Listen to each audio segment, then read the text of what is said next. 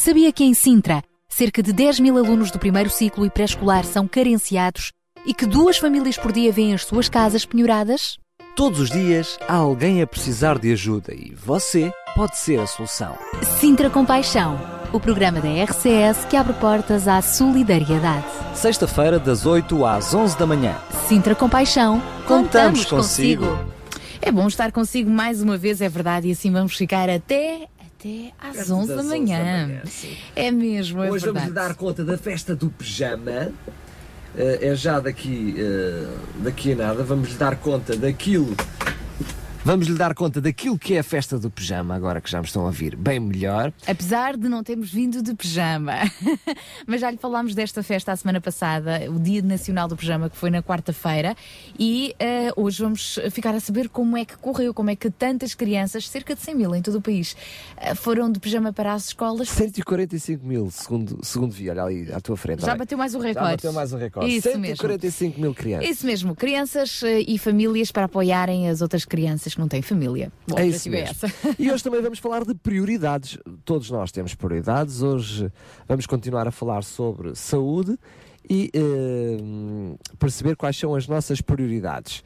Eh, e vamos ainda ter um fórum bastante rico hoje, eh, na, na nossa Rico? última parte. Sim, rico em, Em conteúdo. compaixão. Em compaixão e em Isso conteúdo. mesmo, isso mesmo. Mas para já, porque já é hora, vamos receber mais um grande amigo, É verdade, vamos receber o nosso. Ruben Barradas. Mil palavras é o espaço que ele nos vai trazer já a seguir. É verdade, e ele vai nos trazer hoje assim um cesto, um cabaz de boas notícias. Uau, vamos ouvi-lo. Olá Sara, olá Daniel, muito bom dia a vocês dois aí no estúdio, muito bom dia também, como sempre, aos nossos ouvintes. E depois de uma semana onde se tornou oficial que Portugal saiu finalmente da recessão, nesta semana podemos dizer, e é oficial, que Portugal se qualificou para o Campeonato do Mundo de Futebol. Ah, isto é que de repente está aqui uma. Parece que de repente parece que se abriu a barragem das boas notícias, já não era sem tempo. São duas, já não é mal todo, já podemos ser um bocadinho mais otimistas. Vamos falar hoje um bocadinho de, de futebol. Eh, É, uma, é um assunto que eu gosto muito, embora não o traga para aqui muito. Confesso, sou um amante, sou um adepto de futebol e fiquei, como é óbvio, contente com a qualificação da se- da seleção portuguesa para o Campeonato do Mundo. É importante para a nossa autoestima, é sempre bom termos alguma coisa que fazer durante o verão e, creio que também, de alguma forma, nos ajuda muitas vezes a abstrair um pouco daquilo que se passa à, nota- à nossa volta.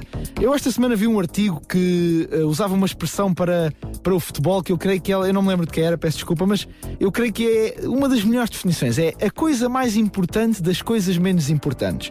Eh, infelizmente, muitas vezes nós colocamos no fenómeno desportivo, em Portugal, no futebol, ou muitas vezes noutras coisas, às vezes não só no fenómeno desportivo, mas outras coisas que andam à volta da nossa vida, colocamos um ónus de responsabilidade de nos retirar as nossas frustrações. E muitas vezes acontece, e é normal, são fenómenos sociológicos absolutamente normais, nós canalizarmos as nossas frustrações para algumas de coisas que não nos são, ah, não estão diretamente dependentes de nós. O futebol é um caso, e nós vemos isso com a seleção, com os clubes, com os jogadores e por aí fora. É importante nós, de facto, termos essa canalização e externalizarmos muitas vezes a nossa raiva, a nossa angústia, eh, os nossos medos, as nossas inseguranças para algum lado, mas é também importante nós não canalizarmos de tal forma que nos esquecemos de tratar dessas mesmas frustrações, dessa mesma raiva, dessa mesma angústia. É importante nós termos a percepção que nada, nenhuma, estas, estas, estes fenómenos podem ser às vezes pequenas ajudas para nós sairmos da, do nosso dia a dia, mas de forma nenhuma substituem a nossa felicidade, substituem a nossa vida, substituem as decisões que nós temos que tomar. Eu adoro futebol, mas no dia em que o futebol for alguma coisa que toma um lugar central na minha vida, se calhar é alguma coisa que eu tenho que pensar muito bem. Não porque o futebol tenha uma raiz errada, mas acima de tudo, porque eu tenho que pensar muito bem se as frustrações que eu tenho são resultado disso ou se eu estou apenas a tapá-las com um determinado fenómeno do qual coloco toda a minha atenção. Muitas vezes, infelizmente, nós vivemos a nossa vida encontrando três ou quatro coisas para as quais canalizamos a frustração, esquecendo-nos de tratar dessas mesmas frustrações no nosso dia a dia. E muitas vezes, infelizmente, quando nos apercebemos disso, já passaram dias demais, semanas demais, anos a mais e nós desperdiçamos tempo da nossa vida, não tratando as nossas angústias, não tratando as nossas dores, não tratando as nossas frustrações e, infelizmente, deixando que a nossa vida não corra, mas que apenas se arraste um dia atrás do outro. Por isso, aproveitemos, claro, estes fenómenos interessantíssimos. Vamos extravasar com a nossa seleção, com o nosso clube, mas não nos vamos esquecer, por amor de Deus, de cuidar da vida de cada um de nós. Que estes fenómenos não sejam nunca uma peneira com a qual nós tapamos, tentamos tapar o sol da frustração da nossa vida. Quero desejar a todos uma ótima semana. Já sabem que na mesma hora, no mesmo dia, eu estou aqui de volta e, como sempre, conto com vocês, porque só assim é que isto faz sentido, aí desse lado. Por isso, até lá! Até lá, Ruben Barradas, e é isso mesmo. Estamos todos felizes e contentes porque Portugal, de facto, vai ao Brasil, mas há coisas mais importantes e prioritárias e até urgentes até que chegue o campeonato. Não nos vamos esquecer, então, não vamos deixar que esta euforia futebolística uh, passe por cima pelos valores da vida e da compaixão.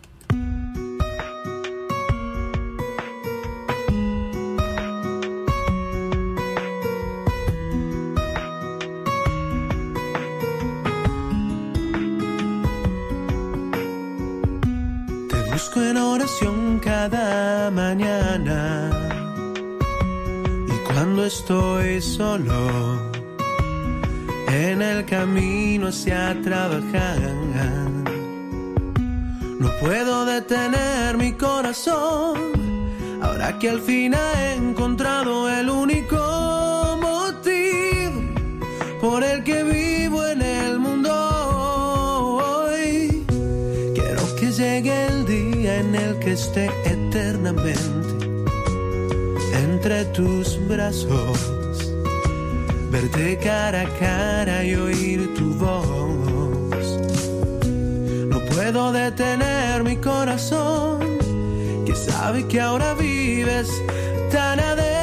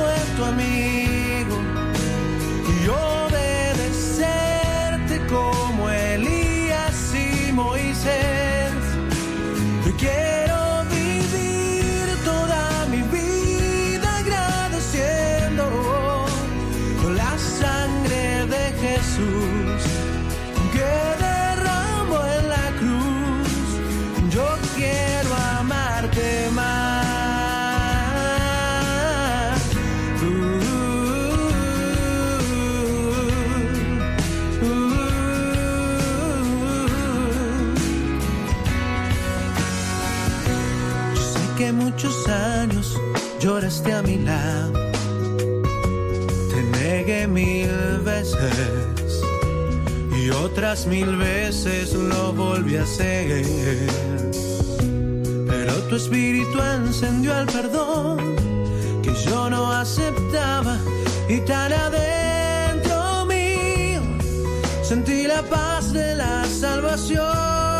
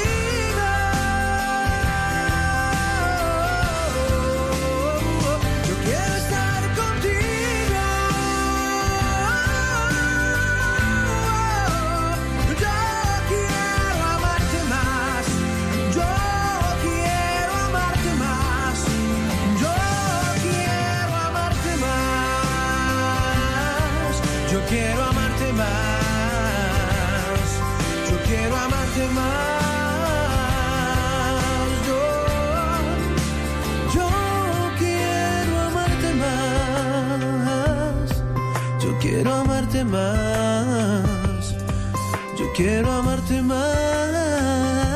Yo, yo quiero estar contigo. Quiero amarte. Sintra Compaixão, uma voz amiga.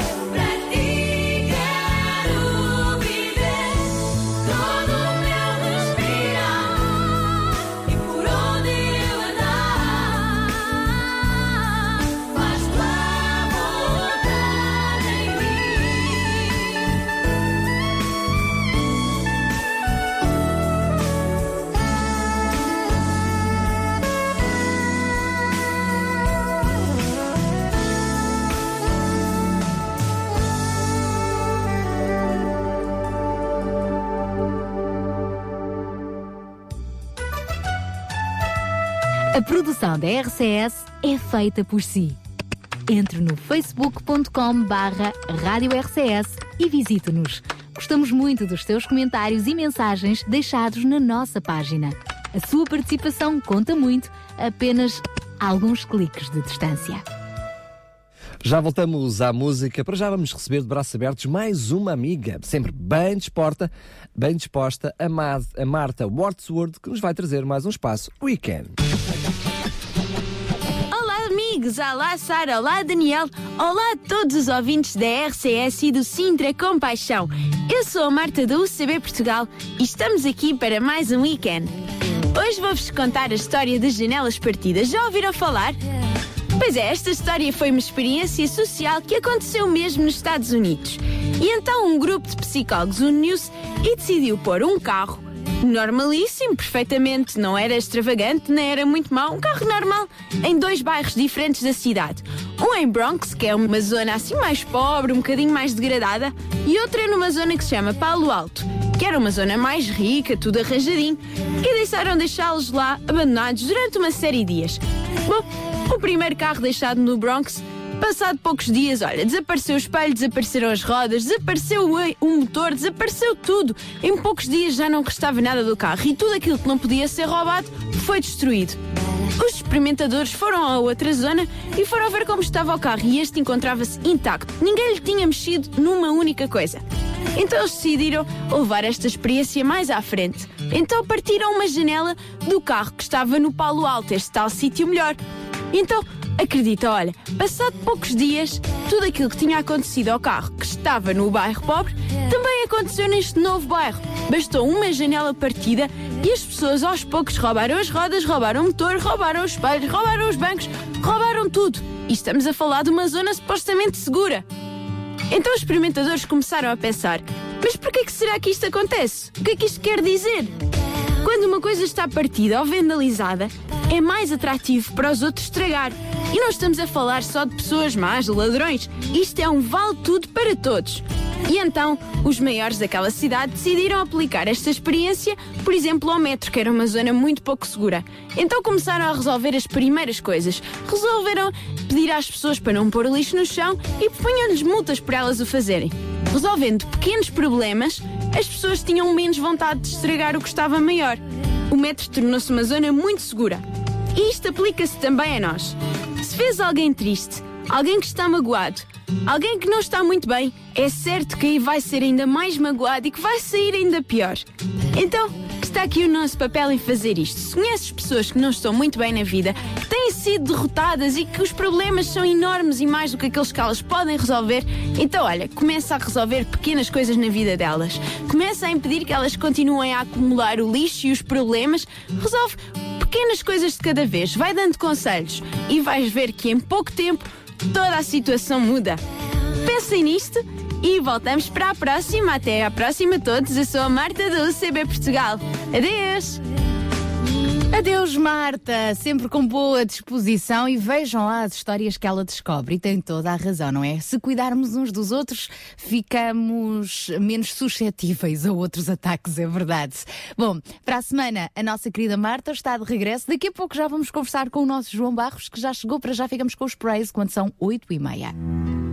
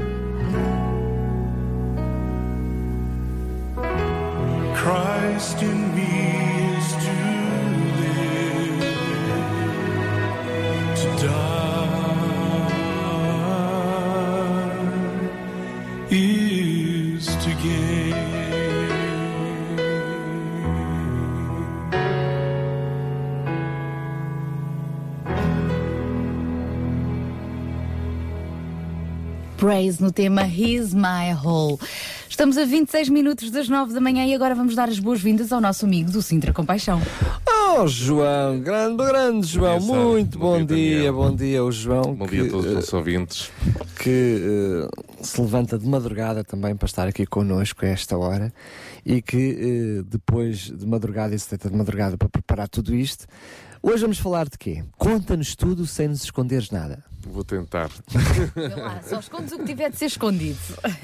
Nós vamos dar eh, hoje continuidade ao tema que nos tem acompanhado ao longo deste, deste mês todo.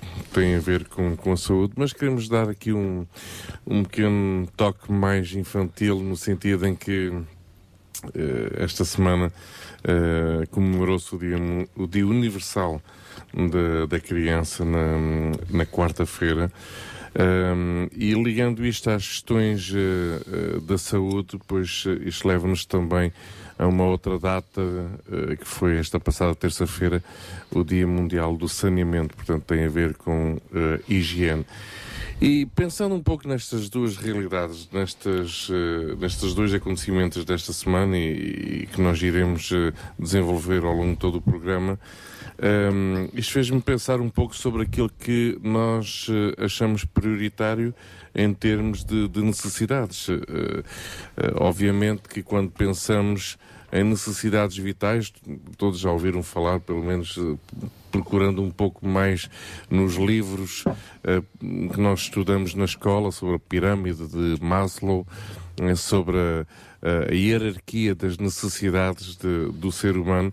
Uh, pois isto, isto leva-nos a, entender que, enfim, há necessidades básicas, outras menos básicas, e, e quando pensamos em, em- em higiene, pois, obviamente, isto, uh, enfim, todos admitimos que a higiene é algo fundamental, é básico. no- uh, todos nós tomamos um baninho, todos nós cuidamos da nossa, da nossa aparência, uh, enfim, não chegamos aqui com roupa uh, não lavada há três meses. Enfim, uh, procuramos uh, ter um, um mínimo de higiene e não, não só para cheirar bem ou, ou para ser bonito, mas porque isto tem a ver com, de facto, uma questão de saúde também, não é? Uh, tem a ver com, uh, enfim, os médicos poderão descrever isto muito melhor uh, do que eu, mas a falta de higiene acarreta sempre um conjunto de outros problemas de saúde. E, portanto, tendo em conta que, enfim, uh, estes acontecimentos uh, sempre uh, surgem para nos avisarem, para nos alertarem sobre certas realidades, foi, foi interessante perceber aqui algumas coisas. Poucos, poucos de nós imaginamos que em Portugal quase 2 milhões de portugueses vivem sem ou com deficiências de saneamento, isto é, casas de banho, eh, água em casa. eh, iremos desenvolver isso um pouco mais. Portanto, a higiene faz parte das necessidades básicas da nossa vida. Agora, também perdemos eh, de vista esta questão de realmente das crianças. Ahm, o ter higiene é uma coisa, o ter as necessidades básicas eh, é, é fundamental, mas e ter uma família? Ter pessoas que nos amam, ter pessoas que cuidam de nós, ter pessoas que eh, nos abrigam, nos protejam. Isto faz parte também, no meu entender, eh, direi mais ainda, eh, como uma principal prioridade eh, e a principal necessidade da nossa vida. A, a principal necessidade do ser humano é ser amado. Uh, dificilmente uh, encontramos isso fora uh, de, um, de um contexto familiar. Agora, o contexto familiar pode aqui uh, traduzir-se de muitas maneiras, não é? Uh, seja como for, todos nós que nascemos, e isso aí não há dúvida, se estamos aqui é porque nascemos mesmo, um, pois uh, temos uma mãe e temos um pai. Uh, temos pessoas que nos acolheram. Isto não, eu não recordo de terem, ter havido uma orquestra no momento de ter nascido. Mas, uh, uh, sem dúvida nenhuma, que houve pessoas que nos acolheram, que nos protegeram e que nos amaram naquele, naquele momento. E é disto que eu gostaria uh, hoje uh, falar, é, é nisto que gostaríamos voltar outra vez a, a- desenvolver. Um, tendo alguém ao nosso lado que nos ama, será que todas as outras necessidades, nomeadamente esta da higiene, por exemplo, da alimentação, não serão cuidados? Claro que serão cuidados. Agora, a principal necessidade, no meu ponto de vista, continua a ser a necessidade de sermos amados, termos uma família próxima, uma comunidade que nos acarinha, que nos aceita. E tudo o resto vem por acréscimo. Isto vai, vai ao encontro daquilo que a própria Bíblia nos ensina e Jesus nos, eh, nos ensina. Portanto, é disto que gostaríamos aqui hoje falar e, e temos aqui uns dados interessantes para de alguma forma apresentar e depois debatermos também com os nossos convidados de hoje eh, sobre, sobre, esta, sobre estas questões. Famílias com paixão procuram-se. Exatamente. É então o tema do nosso fórum que vai ter lugar. Este tema vai ser das 10. desafiante. Este tema, eu reconheço que ao prepararmos eh, este tema de hoje, eu percebo que há aqui um desafio latente que pode dar, trazer uma viragem muito grande na vida de muitas pessoas, de muitos dos nossos ouvintes e muitas das, das famílias que nos têm acompanhado ao longo destes programas todos. Há desafios pela frente. Há cada vez mais pessoas a precisarem de ajuda. E há cada vez um maior desafio para nós ajudarmos. Portanto, é uma oportunidade de Deus, sem dúvida. Vamos ficar atentos, já voltamos então a esse desafio que temos para hoje. E hum, para já, ah, voltamos também à música para ficarmos a refletir um pouco sobre estas palavras. 91.2 91.2 RCS Em sintonia com a vida. Unlock the power within you. Call 1-800 They advertise it on the television. Because loving yourself is the greatest love of all. I hear 'em plug it on the radio. Sure, it costs more, but I'm worth it. How we come to this, I really do not know. And in a related story, the U.S. Supreme Court ruled today that prayer in public schools is in fact unconstitutional.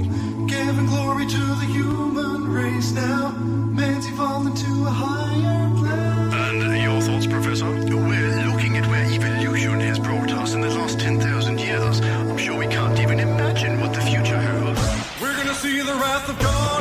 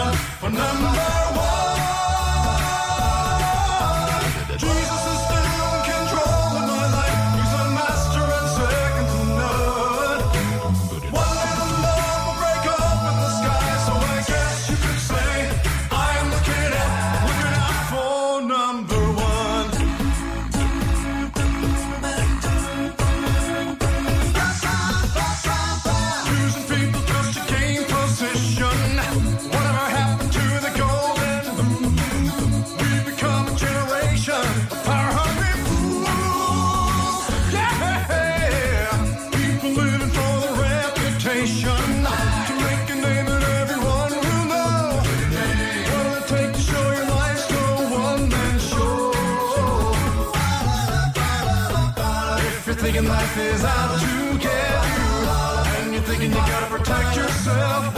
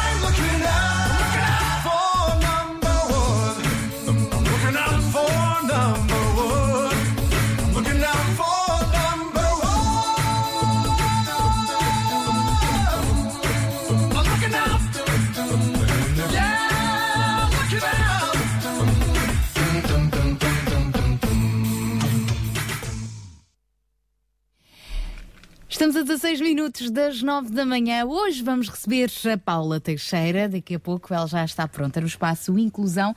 Ah, para já, vamos falar de higiene com paixão. João e Daniel, o que é que têm a dizer sobre isso? Sim, já, já agora o João tinha começado por, por referir que hum, eh, a nossa gente estava nas, numa das nossas necessidades básicas.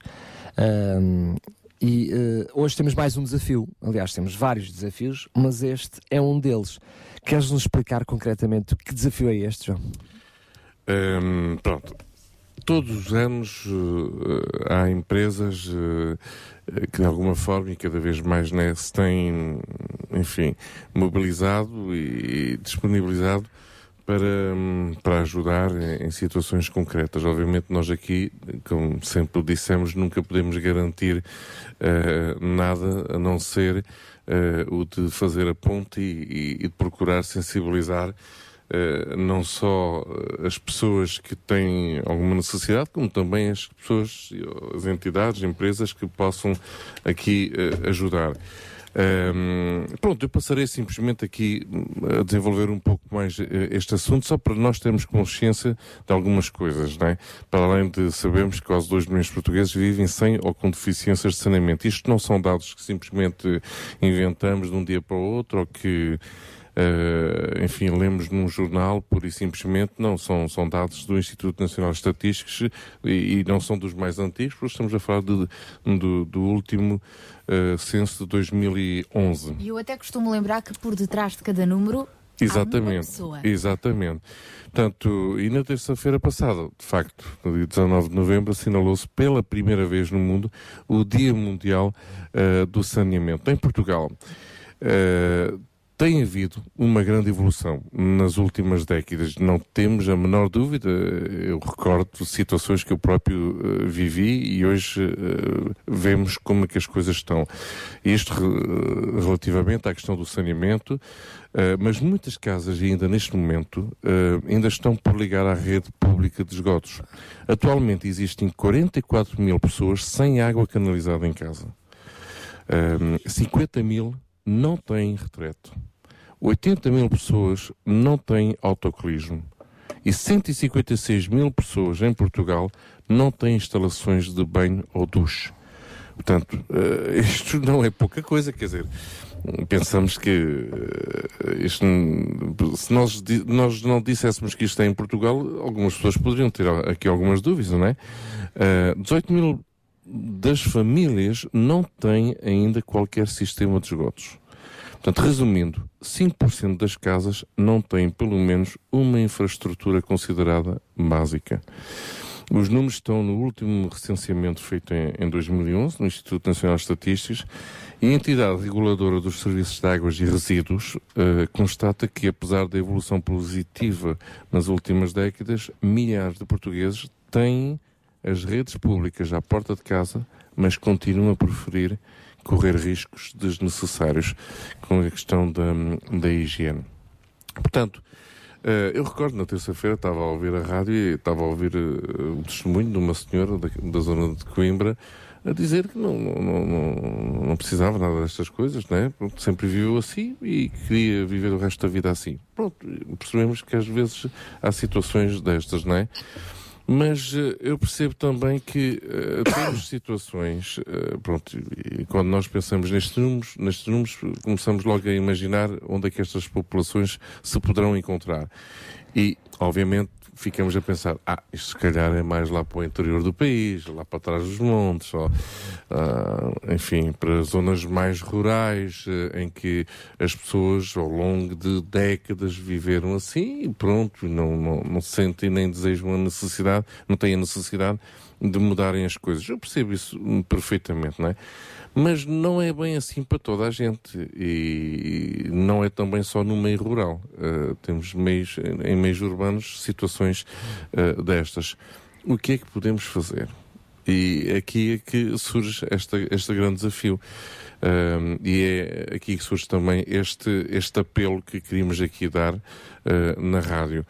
Uh, eu gostaria imenso. O ano passado eu, eu recordo que o Leroy Merlin, isto dita à moda portuguesa, não é? Leroy Leroy Merlin. Merlin, uh, à moda francesa, uh, desenvolveu uma campanha de pronto de procurar saber eh, enfim eh, casas eh, enfim famílias que tinham algumas necessidades em termos eh, eh, de manutenção das suas próprias casas não é Eh, portanto em termos de construção Um, e foi, foi, há um concurso aberto uh, e as pessoas participam uh, e depois isto pode levar até à própria empresa fazer uma remodelação completa de, de uma casa de banho. Eu fico a imaginar uma pessoa com alguma deficiência física ou limitações físicas muito grandes, com condições, uh, enfim, muito complicadas em casa, Uh, e nós sabemos que uma grande, uma grande parte dos acidentes uh, em idades avançadas ocorre nas casas de banho. Uh, pois, enfim, temos aqui possibilidades de alguma forma nós através da rádio não só conhecermos estes casos, não é, como também torná-los hum, visíveis Uh, de forma que uma empresa como esta, ou como qualquer outra empresa de construção, se disponibilizasse simplesmente para, olha, fazer aqui um pequeno esforço e ajudar essa pessoa na remodelação da casa de banho, ou enfim, imaginemos, estamos a falar às vezes até de pequenos trabalhos de manutenção, não é? Uma janela partida, com este tempo no inverno, chuva, frio. Pronto, estamos a falar pequenas coisas, mas que fazem toda a diferença na qualidade de vida de pessoas que muitas vezes não têm meios para uh, ultrapassar estas, estas situações. Portanto, está lançado aqui um desafio. Eu não preciso de ir muito longe, porque curiosamente, esta semana mesmo, e as coisas não são feitas por acaso. É? E sabemos quem está por detrás deste programa, uh, bem lá mais acima do que a antena da, da, da rádio, uh, faz com que estas coisas aconteçam. Temos precisamente uma senhora que nos contactou esta semana, desesperada. É uma senhora que já tinha entrado em contato connosco, uma senhora já com alguma idade, tem cerca de 86 anos, com muitos problemas de saúde. Ela tem dificuldade de locomoção porque tem problemas de coluna, já foi operada, precisava de ser operada outra vez, mas os médicos disseram que com a idade dela uh, era preferível não, não estar a operá-la, seria uma, uma operação bastante complicada para a idade dela. Então ela uh, uh, tem vivido e contorcido-se literalmente com muitas dores. Para agravar a situação, esta senhora tem um filho. Uh, um filho que está a cargo dela com 50 anos, mas que é um filho uh, que teve já graves problemas de toxicodependência, uh, tem também problemas de alteração de comportamento, em que, portanto, o filho, em vez de ser uma ajuda para esta mãe, tem sido precisamente o contrário, tem sido mais um, um encargo. E esta senhora tem duas grandes necessidades. Tem precisamente uma necessidade grande de uma casa de banho que está danificada e que ela diz que somente tivesse um filho com outras qualidades que lhe podia arranjar. Estamos a falar de um chuveiro partido, estamos a falar de uns azulejos que saíram, estamos a falar de, de um, de uma, de, de, da banheira que não está em condições e que, um, e que também precisa de uma máquina de lavar. Porque apesar de todas estas circunstâncias, um, também está a lavar a roupa dela e a roupa do filho à mão. É uma senhora que já está a ter ajuda da assistente social. ou seja, ela já está a ser seguida pela, assistente social. A verdade é que a assistente social eh, já mudaram por três vezes de assistente social e neste momento acabaram de mudar de assistente social outra vez e a assistente social ainda não pegou novamente no dossiê dela e, portanto, está, está sem ajuda. Ajuda é essa que, por exemplo, a última assistente social que tinha lá estado tinha-lhe prometido hum, eh, uma ajuda de 75 euros mês, tinha ficado acordado, era essa a ajuda da- da- por parte da, junta de freguesia. Esta senhora é do outro lado, penso que é da Amora. Hum, eh, só que nunca recebeu, até hoje nunca recebeu qualquer tipo de ajuda, apesar de, de ter, de, de- dela ter sido acordada. E agora, eh, quando ela tentou, hum, portanto, mexer os pauzinhos para tentar eh, rever o que é que se passava, ao fim de quase um ano, a assistente social mudou novamente. E todo o processo vai recomeçar. Portanto, temos aqui alguém bastante, bastante doente, bastante carenciado, bastante carenciada. É apenas a reforma dela que vai dando para fazer face às despesas dela e, e deste filho, com- como já percebemos, com vários, com vários problemas. E temos aqui precisamente um, um- um candidato já para as necessidades que tu hoje, que tu hoje nos apresentamos, que tu hoje nos apresentas. Claro que estas necessidades ah, são para ser colocadas a empresas, mas ahm, temos aqui um desafio a fazer também à nossa antena, que um é remodelador de casa de banho.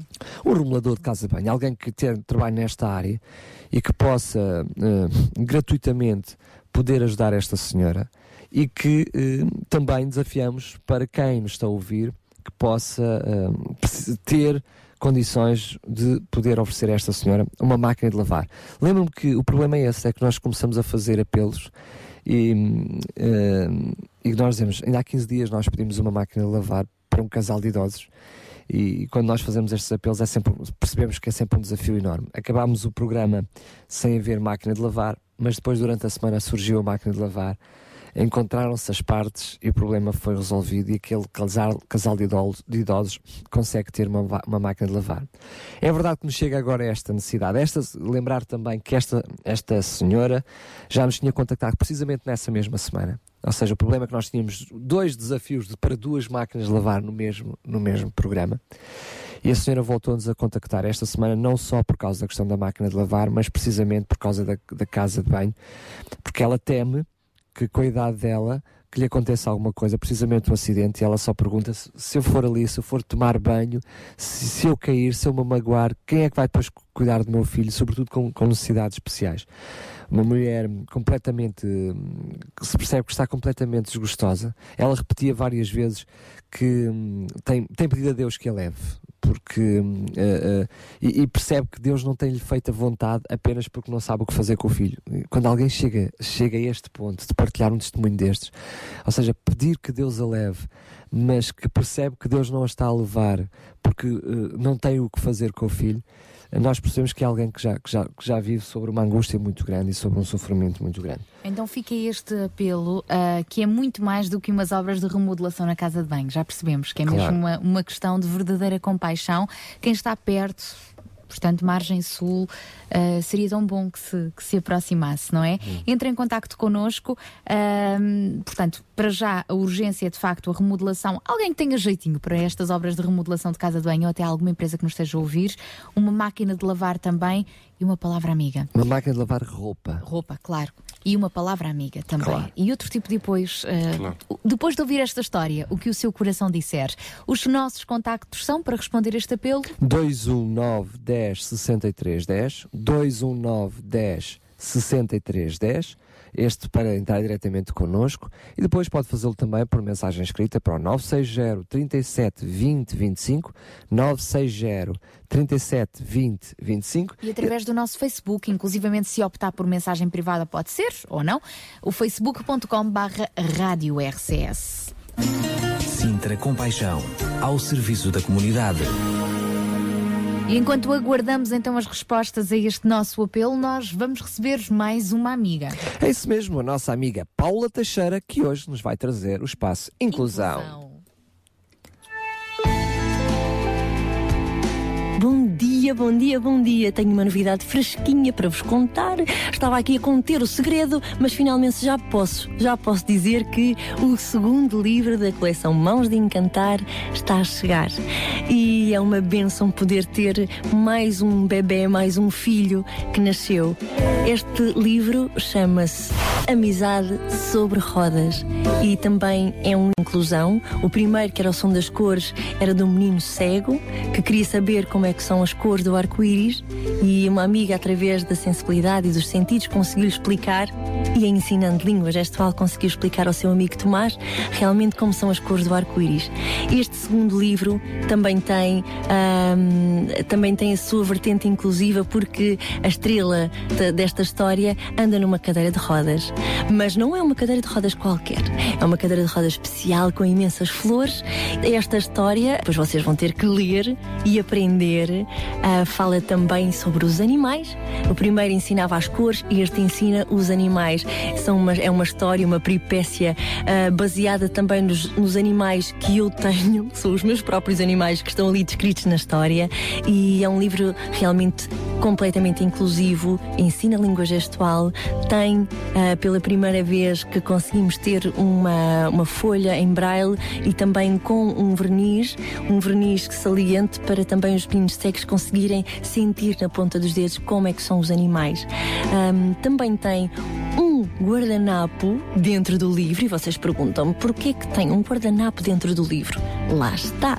A grande surpresa, porque vocês vão poder aprender a fazer imensas coisas, vão começar a aprender a fazer origamis, porque este livro tem um DVD onde ensina ah, os animais, ensinam, ensinam os números, ensina, ah, tem uma música feita por uma pessoa extraordinária, que é o Simon, que vocês bem conhecem, ahm, e está a ser ah, maravilhoso poder ver a receptividade que ele ainda não saiu, mas eu já testei. E tem sido fantástico conseguir perceber que as crianças conseguem aprender os animais num ápice e de realmente olharem para uma cadeira de rodas sem aquela estranheza. A cadeira de rodas até pode ser bem divertida e bem diferente. Porque a Margarida é diferente e tem amigos tão especiais, tão especiais como ela.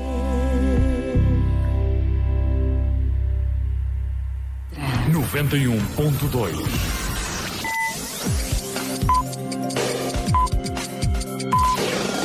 São 10 horas. Bom dia.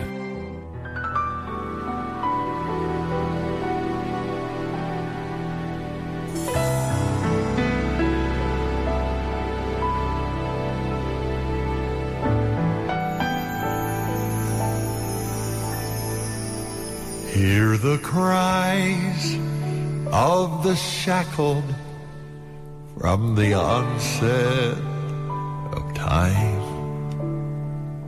For the chains of defeat, there's no key.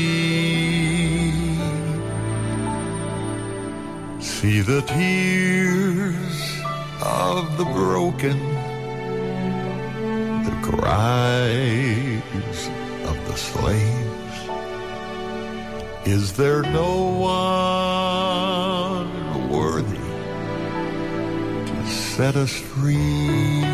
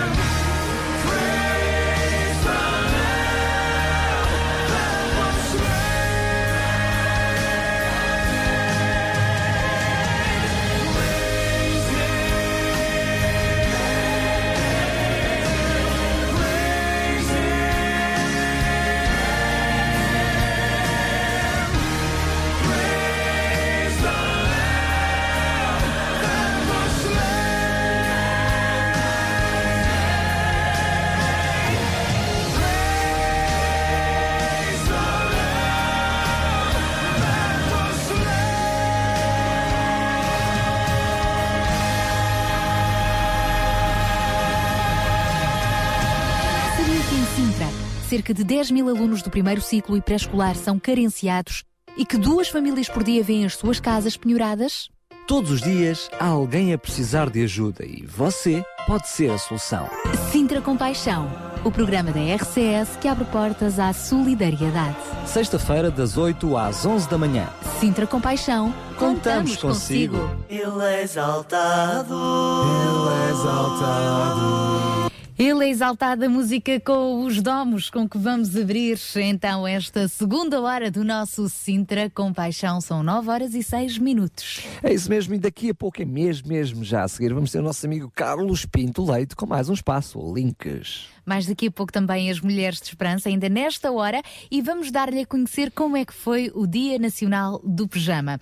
O tema do nosso fórum de hoje, isto para que possa continuar connosco ainda até às 11, na nossa última hora, vamos ter um fórum. E qual vai ser o fórum? fórum? Fórum. Vamos ter um fórum. Fórum Compaixão, vá, tem compaixão.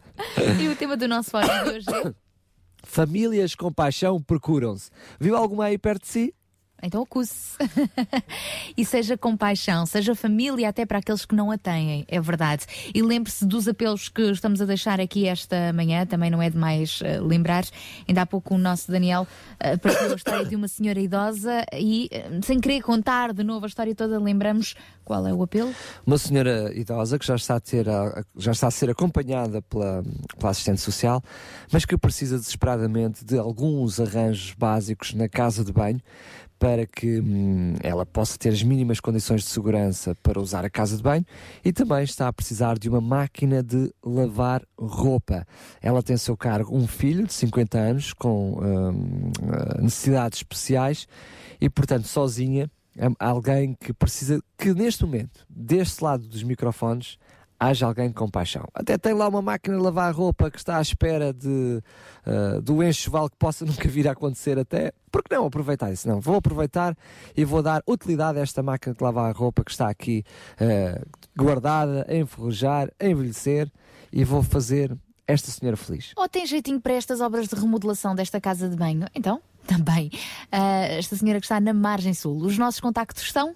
O 219 10 63 10 Via SMS também nos pode contactar 960 37 20 25 e pelo nosso facebook.com barra rádio RCS. E agora sim, vamos voltar a mais um tema musical com os domos. Ele é exaltado, ele Deus é exaltado e que ele seja exaltado também através das nossas boas ações.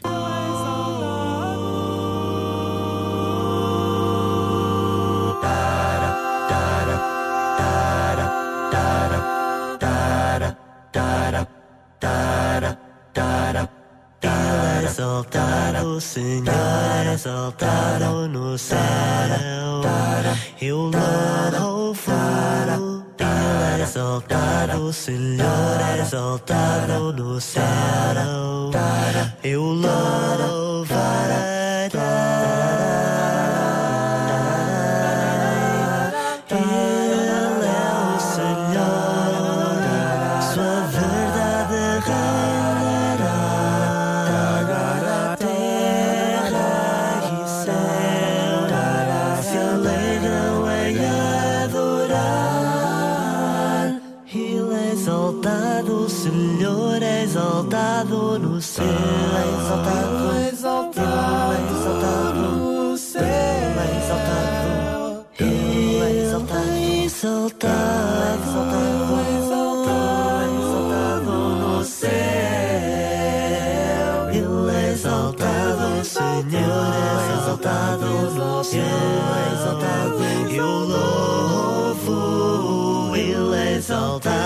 Senhor é exaltado no céu. é exaltado,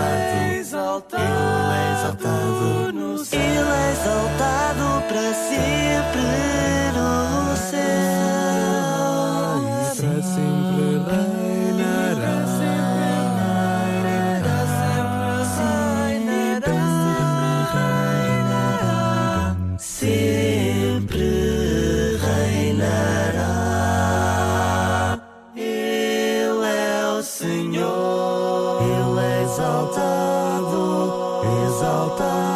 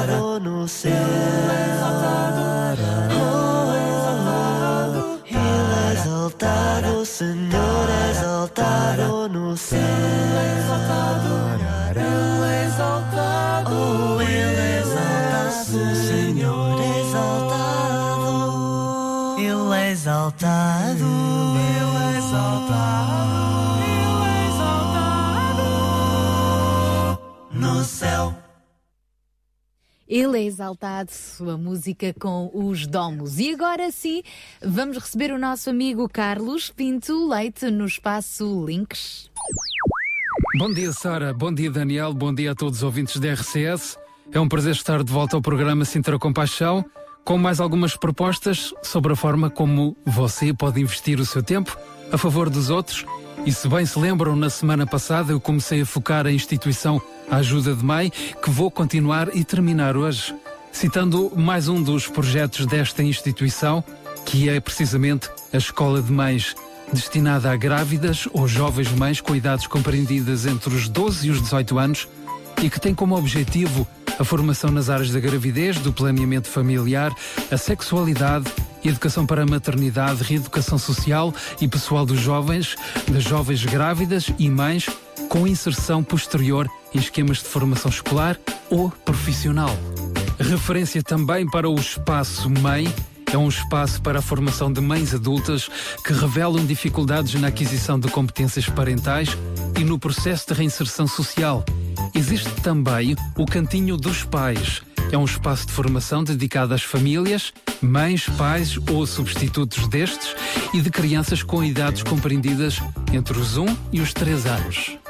A ajuda de mãe promove ainda a formação em informática, formação parental para técnicos e pais, que visa dotar os pais de conhecimentos relativos aos cuidados a prestar aos seus filhos e a promover a adoção de práticas educativas adequadas. E também existe uma escola móvel. A escola móvel é um projeto da ajuda de mãe que tem como objetivo conferir qualificação escolar a jovens grávidas e mães em situação de abandono escolar através da internet. A ajuda de mãe promove ainda a reinserção profissional das mães em postos de trabalho relacionados com trabalho doméstico, tais como engomadoria, lavandaria, cozinha, limpezas de casas particulares. Para isto existem duas empresas, a Ajuda em Casa e a Mães à Obra. E como? Como é que você pode ajudar esta instituição? Como eu já referi na semana passada, doando 0,5% do valor liquidado do seu IRS, fazendo-se sócio através de donativos financeiros, produtos alimentares, roupa, material para bebê ou através do, do voluntariado. E aqui existem diversas possibilidades através da divulgação da instituição, apoio e acompanhamento às mães, tomar conta de bebés, organização de enxovais e donativos, organização de apoios alimentares, voluntariado para ateliês ocupacionais, organização e desenvolvimento da biblioteca, atendimento telefónico, explicações, organizações de eventos como festas e vendas ou participação em campanhas de divulgação. Novamente, a referência do site www.ajudademãe.pt e não esqueçam a página no Facebook está lá para consultar mais informações. Da minha parte, por hoje é tudo. Prometo voltar para a semana, à mesma hora. Sara e Daniel, a emissão é vossa. Tenham um excelente fim de semana.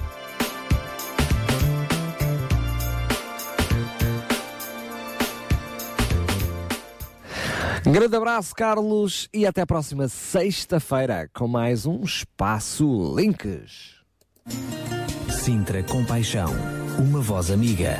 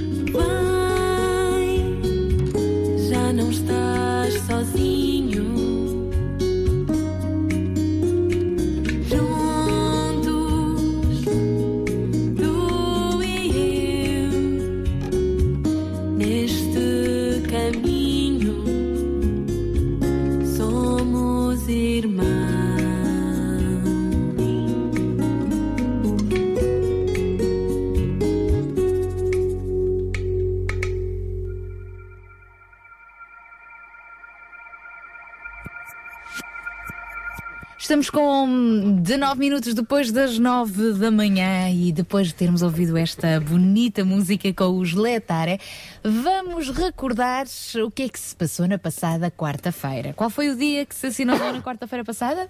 Não sei, estava a dormir. Ah, estava- Pois tem tudo a ver. Está tudo, tem mais que a ver. Dia Nacional do, Do pijama. E nós até lhe demos conta deste Dia Nacional do Pijama na passada sexta-feira. Estivemos a conversar eh, com o diretor eh, da Associação eh, Viver, ehm, que, que está por detrás deste, desta, desta iniciativa. E Mundo Vida, aliás, a Associação Mundo Vida está parecido com Viver. a Associação Mundo Vida que está por trás desta iniciativa que já abrange cerca de cento, eh, que este ano há 144 mil crianças. 144 mil crianças. Mil crianças. Nós vamos eh, neste momento em direto para a ABLA, a Associação de Beneficência Lusolma, que tem também ehm, um jardim de infância. E nós vamos conversar precisamente com a coordenadora do Centro Infantil da ABLA, a ABLA em Carcavelos, a Carla Simões, que nos vai dar conta de como é que aconteceu neste caso, então, ali eh, em Carcavelos, este Dia Nacional do Pijama. Olá, bom dia, Carla. Olá, bom dia, Sara, bom dia. Bom dia. Isso foi uma quarta-feira toda a dormir ou o quê? Na quarta-feira foi um dia muito especial aqui na nossa casa. Muito. Vieram cerca de 200 crianças, vieram educadoras, vieram ah, as nossas auxiliares, vieram alguns pais para a escola de pijama. Pais de pijama? Sim, vieram entregar os seus filhos de pijama. E depois foram para os trabalhos de pijama? Duvido. E vocês, educadoras, também foram? Fomos to- viemos todas de pijama. Mesmo as que foram de transportes públicos? Ah, isso eu não posso assegurar. Ah, isso não é menos importante. O menos importante é que estava um quarto gigantesco com muita gente lá dentro na quarta-feira. Mas hum, o que é que aconteceu? Ou seja, sabemos o- a iniciativa que está por detrás dessa iniciativa, Mas talvez seja bom também recordá-la. claro, e por isso é que lhe perguntamos ah, como é que foi. É é assim, esta iniciativa nós abraçámos a, a partir do momento que, que a conhecemos, que foi no ano passado, e no ano passado já promovemos na nossa instituição, porque hum, no fundo tem, é, um- é uma grande causa que está, que está por trás do dia do pijama, que é toda a criança tem direito a crescer numa família. E o nosso projeto educativo da instituição ah, ah, intitula-se Eu Sou Especial. Eu sou especial porque eu sou eu, sou único. Eu sou especial porque eu tenho uma família. Portanto, esta temática cai que não uma luvinha no nosso projeto. E de facto nós queremos sensibilizar os nossos, ah, nossos meninos, queremos sensibilizar as famílias que de facto há tantas crianças, cerca de 9 mil crianças no nosso país que estão institucionalizadas por várias razões, algumas até é temporário, e que o nosso país apenas 5% dessas 9 mil crianças hum, têm famílias de acolhimento. E, e é lamentável porque o país vizinho, Espanha, ah, tem uma percentagem de 50 e tal por cento, a Inglaterra é 73% e, de facto, Portugal tem números eh, muito aquém, mesmo vergonhosos. E é uma forma de nós também nos manifestarmos e, e- e sensibilizarmos cada um de nós, porque acho que que tem- temos que começar em nós a pensar o que é que nós podemos fazer para, para mudar a nossa sociedade, o que é que nós podemos fazer para, para, para, para, para contribuir para o melhor, para aqueles que estão à nossa volta. E se calhar é mesmo por aqui. E, e é tão bonito hum, perceber que, de facto, se calhar no ano passado os pais não perceberam e alguns meninos, mas este ano a mensagem que, que saía da boca deles é que, de facto, todos os meninos têm direito a uma família. E se nós temos uma família, porque é que os outros meninos também não têm? Hum, e, e foi o que nós fizemos, transformamos a nossa escola numa, numa casa. E então, quando nós pensamos em casa, o que é que nós gostamos de fazer de pijama, eh, pensamos, olha, gostamos de, de ouvir histórias, então tivemos uma sala que se transformou na sala do conto, gostamos de dançar de pijama, então eh, eh, uma sala transformou-se em disco pijama, até conseguimos fazer ginástica de pijama, e esse foi, foi a sala eh, que, no- que eu, que eu promovi, que era Pilato Pijama, que era uma sala de ginástica, todos de pijama, tivemos um desfile para, para ver qual era o pijama mais, mais criativo E, e- e ainda tivemos uns insufláveis que, que alugámos para os meninos andarem a saltar de pijama. Portanto, foi um dia completamente diferente, em que os meninos puderam mesmo usufruir do seu pijama e, e, e assimilarmos a nossa escola a um, um ambiente de casa. Foi um dia mesmo extraordinário e muito divertido. E as crianças eh, tiveram também algum outro tipo de, de participação eh, no sentido de, de deixarem também a sua mensagem, a sua marca para outras crianças institucionalizadas? Sim, cada menino levou uma casinha para casa, isso faz parte também do projeto do Mundo de Vida, para além do livrinho que deram a cada sala para nós contarmos a história, ah, levaram para casa uma casinha e essa casinha era para angariarem dinheiro para depois entregarmos à associação para, para conseguir de facto dar melhores condições aos meninos que, que estão acolhidos e aos meninos que também estão ainda institucionalizados. E para além disso, também temos um painel em que cada pai podia deixar os seus comentários acerca deste dia e escreveram coisas muito bonitas. Ah, e no fundo dá para perceber que eles ahm, perceberam qual é, qual é que foi ah, a intenção deste dia. Não foi apenas trazerem os meninos de pijama, mas é mesmo ah, marcarmos a diferença. Já deu para perceber que foi realmente um grande dia e com uma causa muito nobre que esteve por detrás. Por isso, obrigada pela forma como nos transmitiu tudo. Obrigada. Um grande abraço e obrigado mais uma vez pela iniciativa. Adeus, adeus e até para o ano. Até para o ano.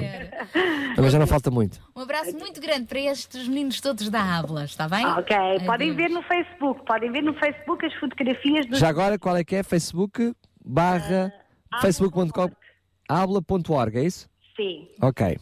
Pronto, obrigada, o site. Deus, E, portanto, no Facebook é uma questão de procurar o Habla. Portanto, habla.org na o site e há de ser eh, facebook.com barra habla.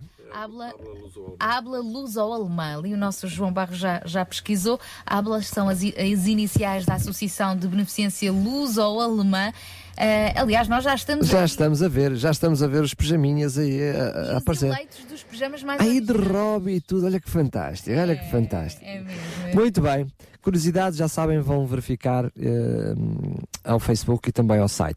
E já agora, fica a recomendação, é verdade que existe um dia nacional e mundial para nos lembrar dessas iniciativas, de que há crianças institucionalizadas, mas para nós todos que nos estamos, que estamos a ouvir, vamos tentar man- manter isso sempre presente. Não é preciso ser só num dia durante, durante o ano. É verdade. João, Pois o- esta, esta iniciativa que realmente está, está a ser uma, uma crescente descoberta para a maioria eh, dos nossos ouvintes e, e do público em, em geral, eh, visa sensibilizar os portugueses para a falta de famílias de acolhimento.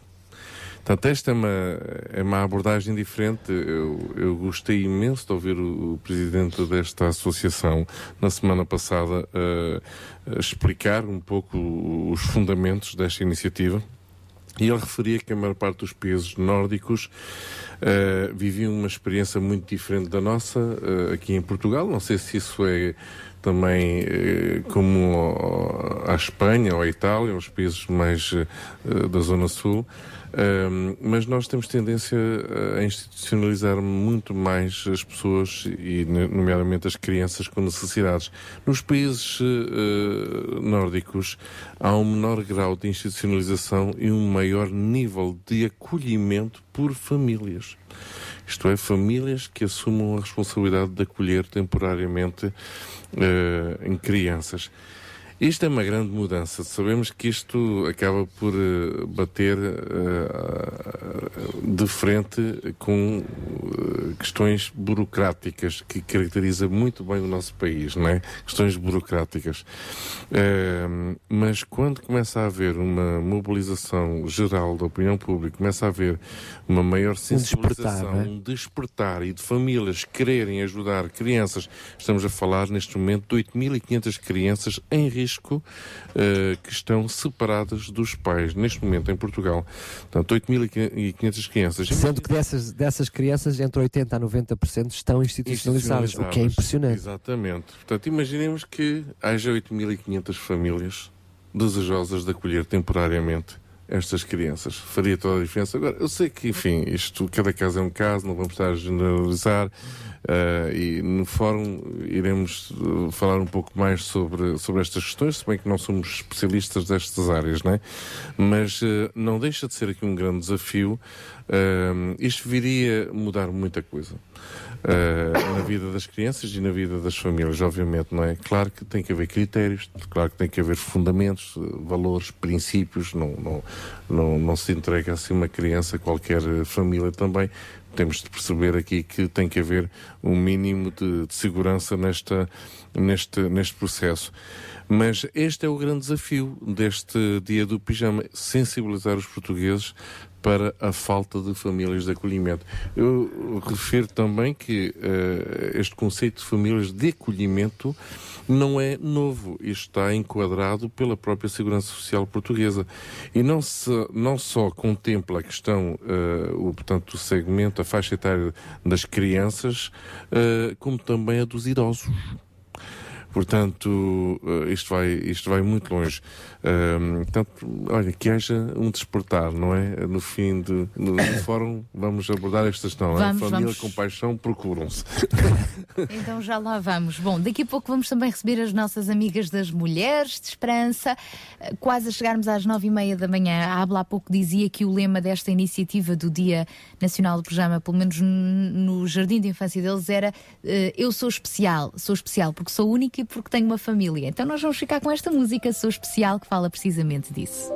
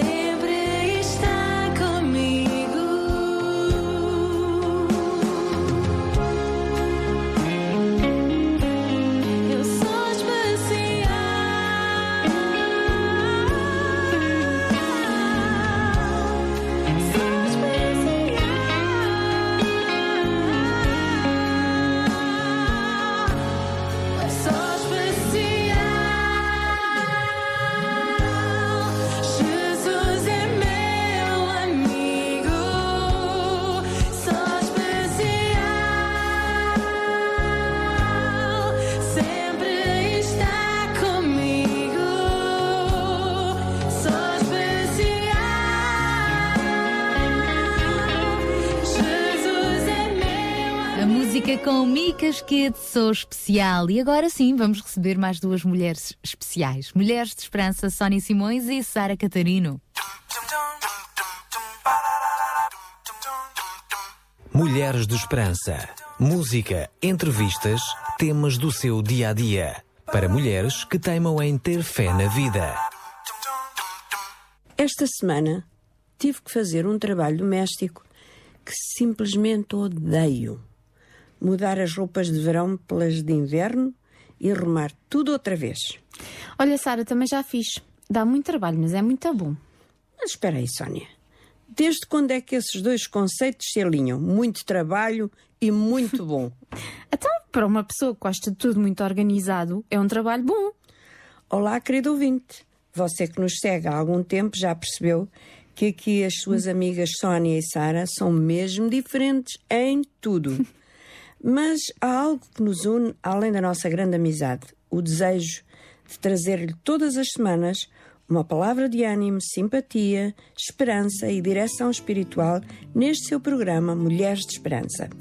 Concordo plenamente, Sara. Vamos deixar aqui uma bela música que voltamos já para um tema bem curioso hoje. A arrumação, a organização, o controle que gostamos de ter sobre as coisas.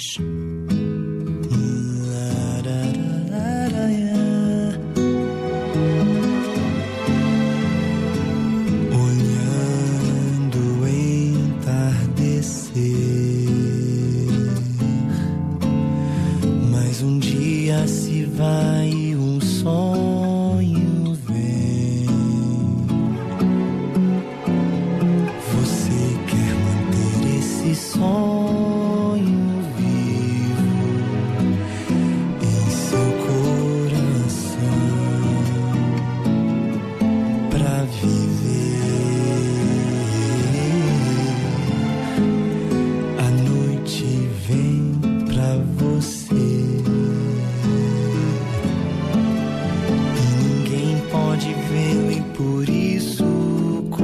coração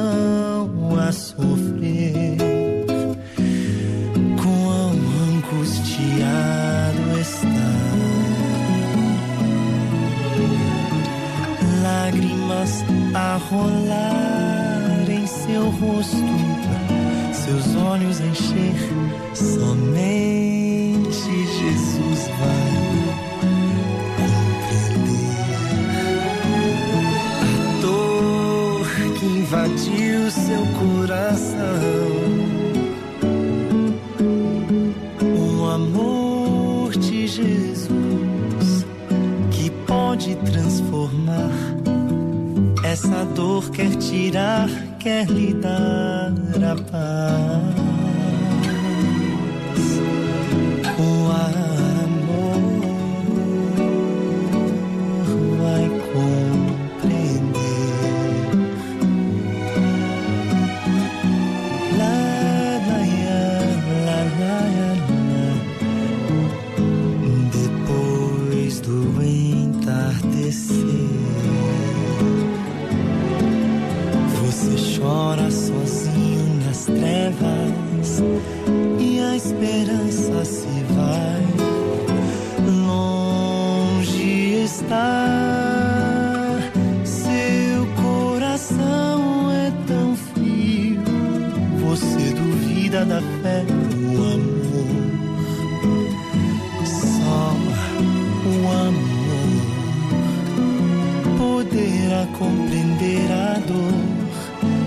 Coração. Só o amor, só o amor de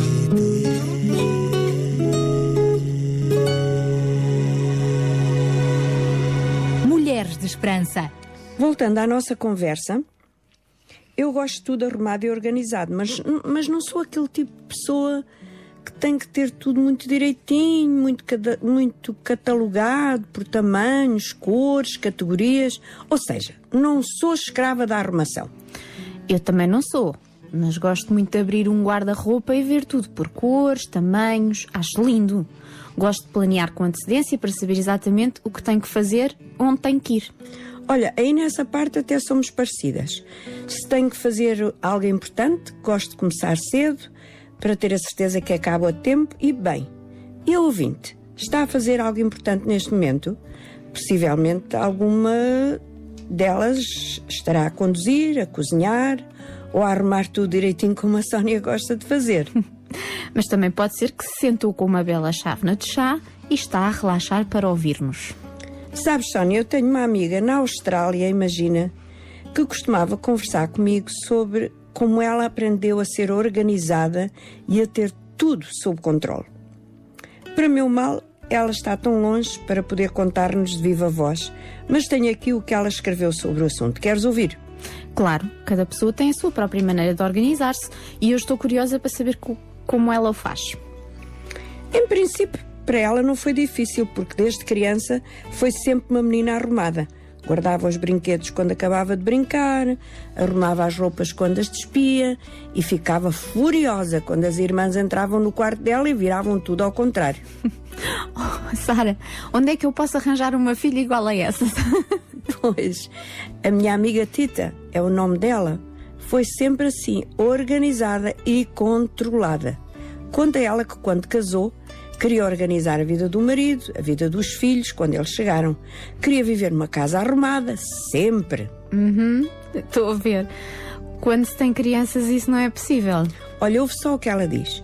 Eu queria organizar as nossas vidas para saber exatamente o que iria acontecer no dia seguinte, na semana seguinte e até no mês seguinte. Eu achava que esta era uma maneira de viver muito positiva. Mas. Mas tinha que mudar muitas vezes os planos.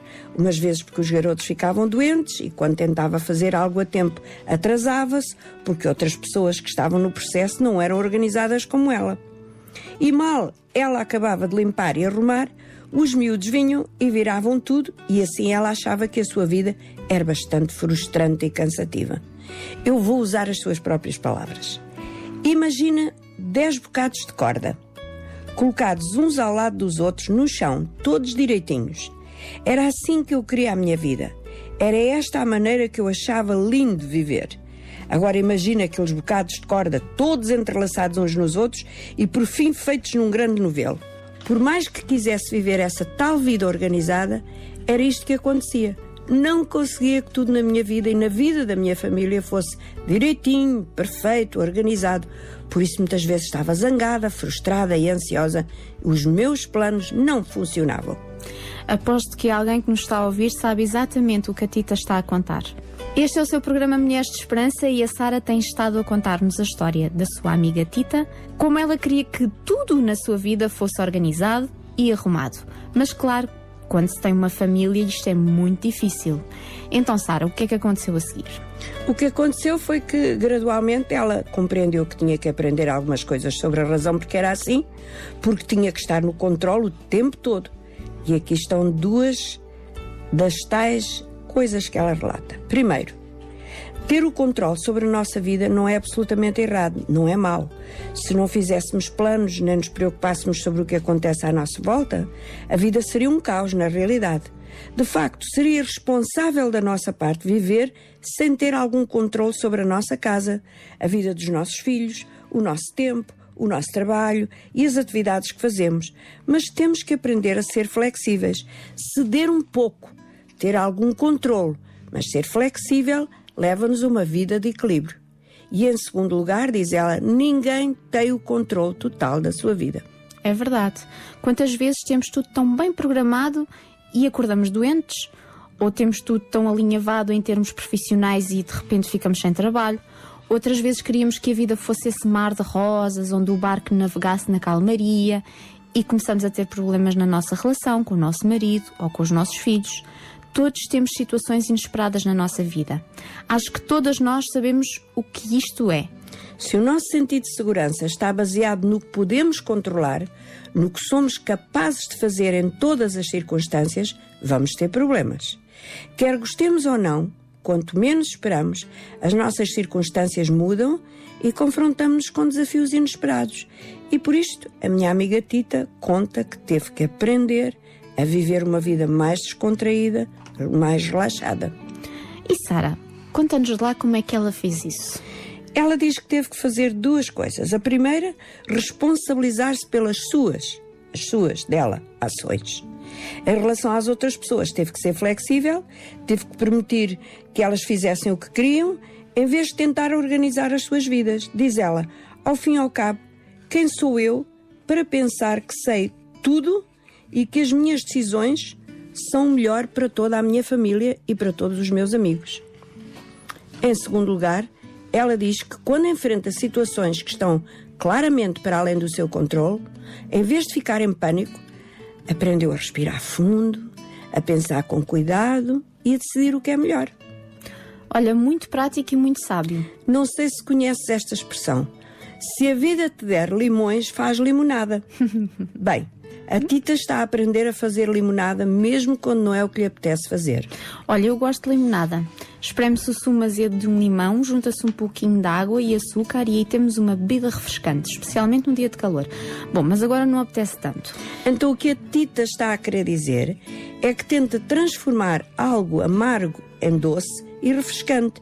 Isto é importante que lembremos. Sónia, lembras o ditado? Se a vida te der limões, faz limonada. Possivelmente o ouvinte está a pensar também no que me passou agora pela cabeça, que é isto não é muito realista, porque muitas vezes o que nos acontece não é bom, é doloroso, é prejudicial, é para além do nosso controlo. Como é que isto pode tornar-se em algo bom? Pois, talvez o ouvinte tenha esta mesma questão que a Sónia acaba de colocar. Pode bem ser que neste momento enfrente algo de que não gosta. Talvez não gosta da maneira como foi tratada pelos seus pais. A sua criação não foi feliz, foi magoada e ferida, e eu acredito que não possa mudar isso. Mas eu tenho boas notícias para dar-lhe. Quando enfrentamos algo que não podemos controlar, não temos que estar sozinhas nessa, nessa luta. Se o fizermos, acabamos por ficar com as nossas emoções num grande nó, como o exemplo que a Tita deu sobre as 10 cordas. E não é fácil viver quando as nossas emoções estão nesse estado. Talvez este é mesmo o seu caso. Quem sabe o ouvinte está a tentar carregar o peso de querer estar sempre no controle da sua vida. Talvez esteja frustrada e receosa porque não consegue controlar as suas circunstâncias. Eu quero hoje partilhar consigo algumas palavras poderosas tiradas da Bíblia, a palavra de Deus. Um dia, Jesus disse aos seus seguidores: Vinde a mim, todos os que estáis cansados e carregados, e dar-vos-ei descanso. Aceitai o meu ensino e aprendei comigo, porque sou gentil e humilde em espírito, e encontrareis descanso para a vossa vida. O ensino que vos peço que aceitem é fácil e o peso que vos dou para carregar é leve. Isto está escrito em Mateus 11, 28. Agora o seu programa Mulheres de Esperança está disponível na internet. Clique em www.rtmportugal.org e ouça quando quiser o seu programa favorito. O que significa isto para si e para mim hoje? Jesus está a dizer-nos que precisamos aprender dele, por isso estamos aqui consigo a partilhar da palavra de Deus no seu programa Mulheres de Esperança. Deus ensina claramente que não temos que carregar o peso do controle da nossa vida e dá-nos palavras de conforto. Diz ele: Eu sei os planos que tenho para vós, para vos beneficiar, não para vos fazer mal, planos para dar-vos esperança e um futuro. Se alguma vez fez planos para fazer algo e não correram bem, terá que concordar comigo que nós, seres humanos, nem sempre fazemos bem. Deus sabe isso e por essa razão Ele quer fazer uma troca conosco. Nós damos-lhe o controle da nossa vida e Ele guia-nos aos planos maravilhosos que tem a nosso respeito, planos para bem, para dar-nos esperança e um futuro. Ele enviou o seu Filho Jesus para levar sobre o seu corpo o castigo dos nossos pecados. Não há ninguém melhor do que Ele para podermos partilhar todas as circunstâncias da nossa vida. A minha amiga Tita disse que aprendeu a dar a Jesus o controle da sua vida e, quando o fez, começou a sentir paz porque compreendeu que não tinha que ter todas as respostas. Não tinha que ser ela a decidir tudo. Se deixarmos, Deus pode levar-nos às decisões corretas para a nossa vida. Ele disse: Confia no Senhor com todo o teu coração e não dependas apenas do teu próprio entendimento. Procura a sua vontade em tudo o que fazes e Ele dirigirá os teus caminhos. Ele pode levar-nos e guiar-nos ao melhor caminho para nós. É evidente que há circunstâncias completamente fora do nosso controle, como guerra, abusos, exploração, rejeição, negligência e outras. Mas Deus também diz que em todas estas coisas Ele trabalha para o bem daqueles que o amam. Uma maneira mais bonita de dizer: se te derem limões, faz limonada. Parece irreal, mas Deus pode tirar bem daquilo que nos parece mal. E a Bíblia diz também: se Deus é por nós, quem será contra nós? Se o ouvinte está experimentando uma situação difícil e dolorosa agora mesmo e sente que nada pode fazer para mudar isso, não pode mudar o passado, nem o que está a acontecer-lhe agora, ainda assim essa dor não tem que afetá-lo o resto da sua vida. À medida que permite que Deus controle a sua existência, Ele vai curar as suas emoções e dar-lhe a força para vencer a dor. Pode aprender a viver a sua vida de maneira diferente, construtiva, com Deus do seu lado. Ouvindo, pode fazer limonada.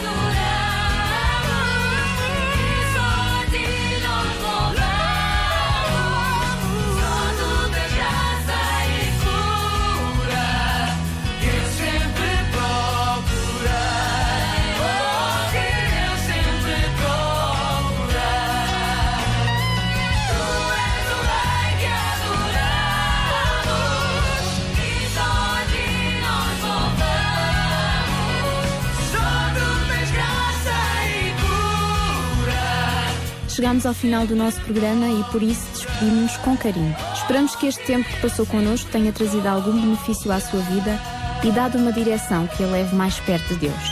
Nele poderá encontrar tudo o que necessita. Se desejar entrar em contato connosco, ouça a seguir os nossos endereços e não hesite, estamos aqui para si. Até para a semana, se Deus quiser. Mulheres de Esperança. O programa para mulheres que teimam em ter fé na vida. Uma produção da Rádio Transmundial de Portugal. Muito obrigada também à nossa querida Sónia Simões. Um outro beijinho para a Sara Catarino. E é isso mesmo, estamos aqui para si. Qualquer coisa é só contactar-nos através dos telefones da RCS e nós encaminharemos para as Mulheres de Esperança 21910 6310 via SMS 960 37 20 25 ou ainda através do nosso facebook.com barra rádio RCS. Sintra Compaixão. Ao serviço da comunidade. Estamos então quase a terminar a nossa segunda hora do Sintra Compaixão. Na próxima hora vamos ter o fórum e contamos também consigo, com a sua colaboração, porque não? Eh, É bem-vindo, vamos falar de famílias com paixão. Mas para já, para fechares esta hora, eu gosto sempre quando o, o João Barros nos traz eh, uma história, um exemplo, uma meditação que nos ajuda a, a refletir sobre estes assuntos e que, de certa forma, acaba por introduzir o tema do nosso fórum. Neste caso, falamos em famílias com paixão, precisam-se. Que tal falarmos em mães com paixão? Sim, hum, na realidade queria novamente eh, trazer aqui um, um testemunho, um testemunho que nós já estamos eh, bem, eh, bem conscientes de, dele, que é um testemunho da, da Madre Teresa de Calcuta, que hum, acaba por inspirar em, em muitos aspectos, muitos dos temas também que temos vindo a desenvolver. Obviamente que na essência de tudo isto é, é, é o testemunho de Cristo acima de tudo. Mas, enfim, testemunhos de vida acabam por nos inspirar também sobre como servir eh, a Deus e, e como fazer com que Cristo seja uma realidade. Eh, é fácil dizer que Cristo é uma realidade, mas se nós não, não assumirmos esta, esta parte prática dessa realidade, pois bem, podemos estar à espera durante muito tempo, não é? E, e pegando aqui nesta, nesta temática da, da criança eh, hoje e tudo aquilo que já, já foi falado, achei muito interessante esta abordagem eh, num livro que foi escrito acerca da, da Madre Teresa, onde hum, ela declara uma revista italiana eh, dizendo as crianças são o melhor presente que Deus nos pode fazer, mas o homem, no seu egoísmo, nem sempre aprecia este dom.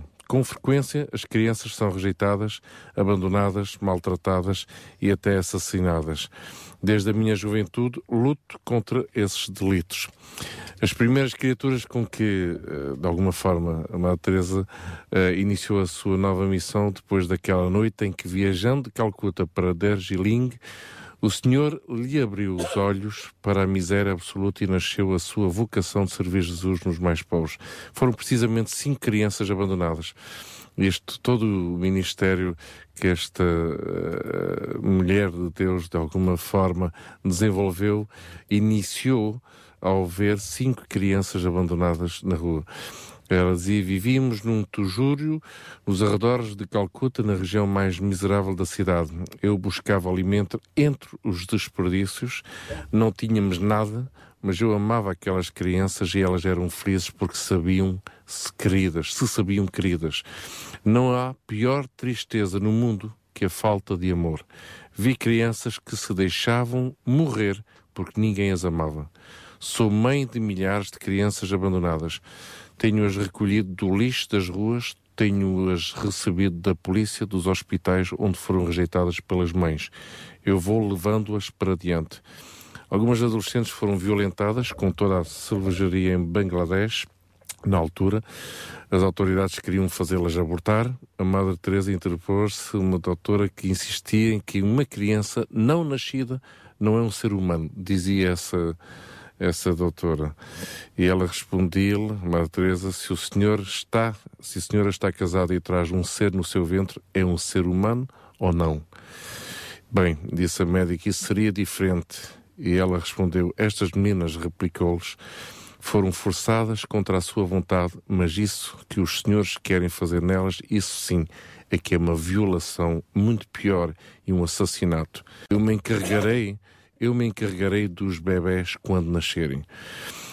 Pois isto, isto leva-nos aqui a, a uma dimensão eh, fora de sério. Não, não se trata aqui de exaltar eh, uma pessoa. Se há uma única pessoa a ser exaltada neste lugar, é a pessoa de Cristo. E, e por Cristo fazemos coisas que nem nos passam pela cabeça. É pelo amor de Deus e por aquilo que Cristo fez por cada um de nós que nós fazemos aquilo que uma pessoa como a Madre Teresa de Calcuta, que é uma pessoa como qualquer um de nós, arrisco-me a dizer isso. Há pessoas que poderiam dizer, não, não, tem um estatuto diferente. Não, não. É a mesma pessoa, ao mesmo nível de cada um de nós, porque somos, somos pessoas movidas por Cristo, em compaixão. Só que há pessoas que têm ousadia de ir além. E este é um caso. E realmente, se vivemos um momento decisivo no nosso país, no nosso Conselho, tendo em conta as necessidades das famílias, pois eu direi, realmente, mulheres com paixão procuram-se. E mulheres que estejam dispostas a fazerem aquilo que, humanamente falando, ninguém pensa. Nem ninguém quer, e até toda a gente vai dizer é arriscado demais. Esta pessoa não pensou assim. Esta pessoa só olhou por uma vida de uma criança que é digna de ser vivida, quer seja deficiente, com recursos ou sem recursos, com futuro ou sem futuro. Venha para a minha casa. Aliás, aliás, ela diz precisamente o contrário, que esse tipo de crianças são os seus prediletos. Exatamente. São os seus prediletos. Exatamente. Portanto, este é um grande testemunho. Há milhares de outros testemunhos como este. Foi este que me veio à mão o mais rapidamente possível. Mas vivemos muitas Madres Teresas nos nossos dias que não são conhecidas de ninguém. E hoje, mais do que Madres Teresas, mais do que mulheres com paixão, precisamos das próprias famílias com paixão. Exatamente, exatamente. Portanto, que isto nos sirva aqui de inspiração e, sobretudo, para todos os nossos ouvintes que, neste momento, Deus, de alguma forma, eh, vos possam, enfim, animar, animar neste sentido. Ok, ousa, ousa. O Estado diz que não, faça. Eu quase que arriscarei a dizer isso, não O é? Estado diz que não. Não, não, tens que fazer. O Estado diz que não, vírgula. Vírgula. Então, faça. Faça. As pessoas da sua comunidade dizem: Ah, tu não imaginas, isso traz problemas. Não interessa. Se Deus está a dirigi-la nessa direção, faça. E as portas vão se abrir. E as portas vão se abrir. Exatamente. Vamos continuar juntos a percorrer este caminho e a pensar, a falar, a conversar, a inspirar-nos hoje com o fórum que se segue Famílias com Paixão Procuram-se. É já a seguir. RCS Regional Sintra 91.2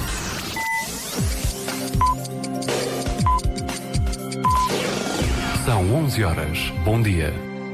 Sabia que em Sintra, cerca de 10 mil alunos do primeiro ciclo e pré-escolar são carenciados e que duas famílias por dia vêm as suas casas penhoradas? Todos os dias há alguém a precisar de ajuda e você pode ser a solução. Sintra Compaixão, o programa da RCS que abre portas à solidariedade. Sexta-feira, das 8 às 11 da manhã. Sintra Compaixão, Contamos consigo. É isso mesmo, contamos consigo até às 11 nesta última hora do nosso Sintra Compaixão. Eh, Vamos daqui a pouco ter o nosso fórum, que desde já o convido para poder participar. É verdade que vai ser um tema quentinho e eh, também se Sabe bem pede, nesta sabe bem altura, nesta é? altura. Exa- exatamente, exatamente. Ah, para já, vamos voltar à música. Mas antes ainda, eh, era bom guarda- eh, recordarmos os apelos, o apelo, neste caso, um apelo bem. Eh, Bem apelado. Bem apelado, sim, bem sentido, eh, que nos chegou e esta semana estamos então a partilhar a história de uma senhora de 86 anos de idade, não é? Margem Sul. Da Margem Sul, com muitas necessidades, com um filho também com necessidades especiais e de 50 anos. Portanto, não é a senhora que tem 50 anos, é o filho que tem 50 anos.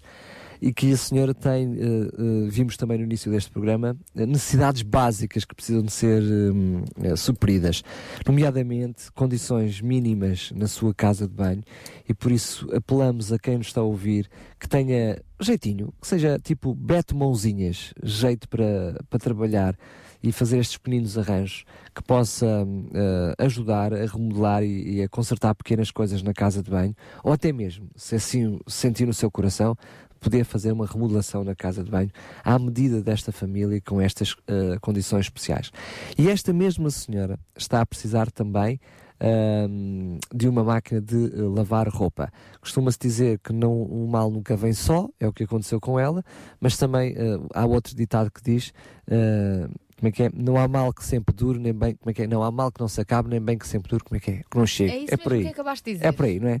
Portanto, acreditamos claramente que, apesar de ter vindo muito mal a esta família, acreditamos que haja alguém desse lado que tenha compaixão e que possa satisfazer estas necessidades. Portanto, entre em contacto connosco, se tem lá uma máquina velhinha de, de lavar roupa velhinha, lá encostada no canto qualquer, mas que ainda funciona, e até agora no Natal está a pensar comprar outra, por que não entrar em contacto connosco?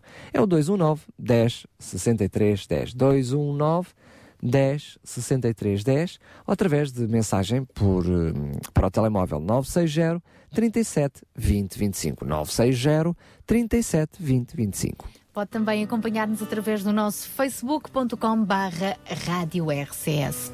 Bom, já vamos então ao nosso tema do fórum de hoje. Para já é tão bom quando pensamos em amor. Então, quanto amor? É com esta música que abrimos com Paulo César Baruch e Sheila. Quanto amor, quanto amor ele tem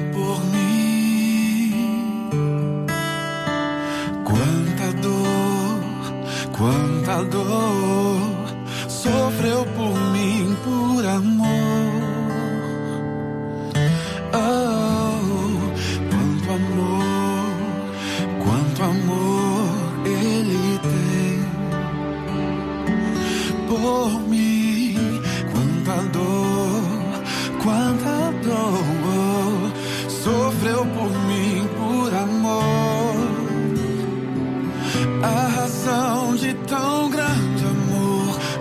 Mostrar que a minha vida tem valor. Sou tão precioso para Deus que Ele deu o seu filho pra morrer na cruz por mim.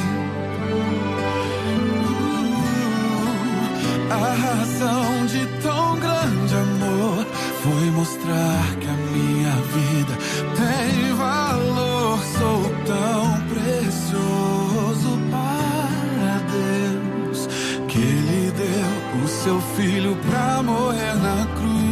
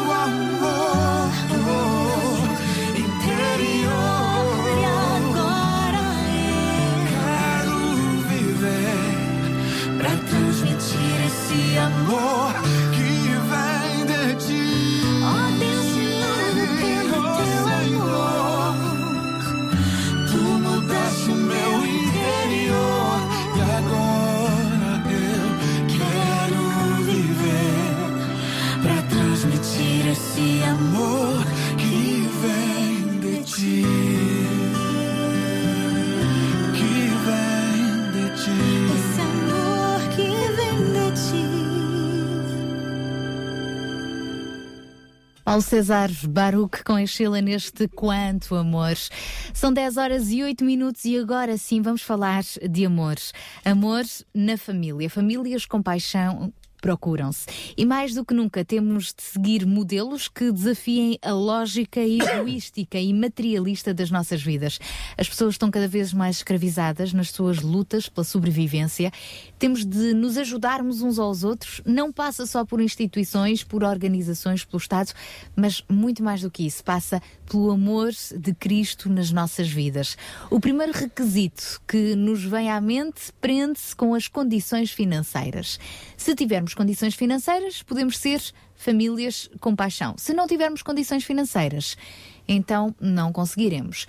Imaginemos que 8.500 famílias se disponibilizassem para acolher temporariamente estas crianças retiradas dos pais, famílias inspiradas pelo modelo de Cristo, o mesmo que Madre Teresa de Calcutá procurou seguir. hum? Como seriam as vidas destas crianças? É verdade que é necessário cuidar das necessidades básicas de cada criança, mas o que diríamos da necessidade de uma família de amores? Não fará esta família toda a diferença na vida desta criança? Não virá o suprimento de todas as necessidades básicas sofridas? Então, supridas neste caso. Então, para falar sobre estas questões, recorremos para este programa ao testemunho de duas pessoas que vivem experiências bem diferentes no seu dia a dia. Por um lado, vamos ter alguém que está numa instituição, portanto, acaba por ser mãe de muitas crianças institucionalidade, institucionalizadas. Por outro lado, vamos ouvir o testemunho de uma mãe que adotou uma menina. Daniel Galay, queres nos apresentar então as nossas convidadas deste fórum? É isso mesmo, vamos ter, vamos ter connosco a Laura Dias, ela que é mãe, que recentemente adotou mais uma criança, portanto, acaba por ser um elemento que se junta à família.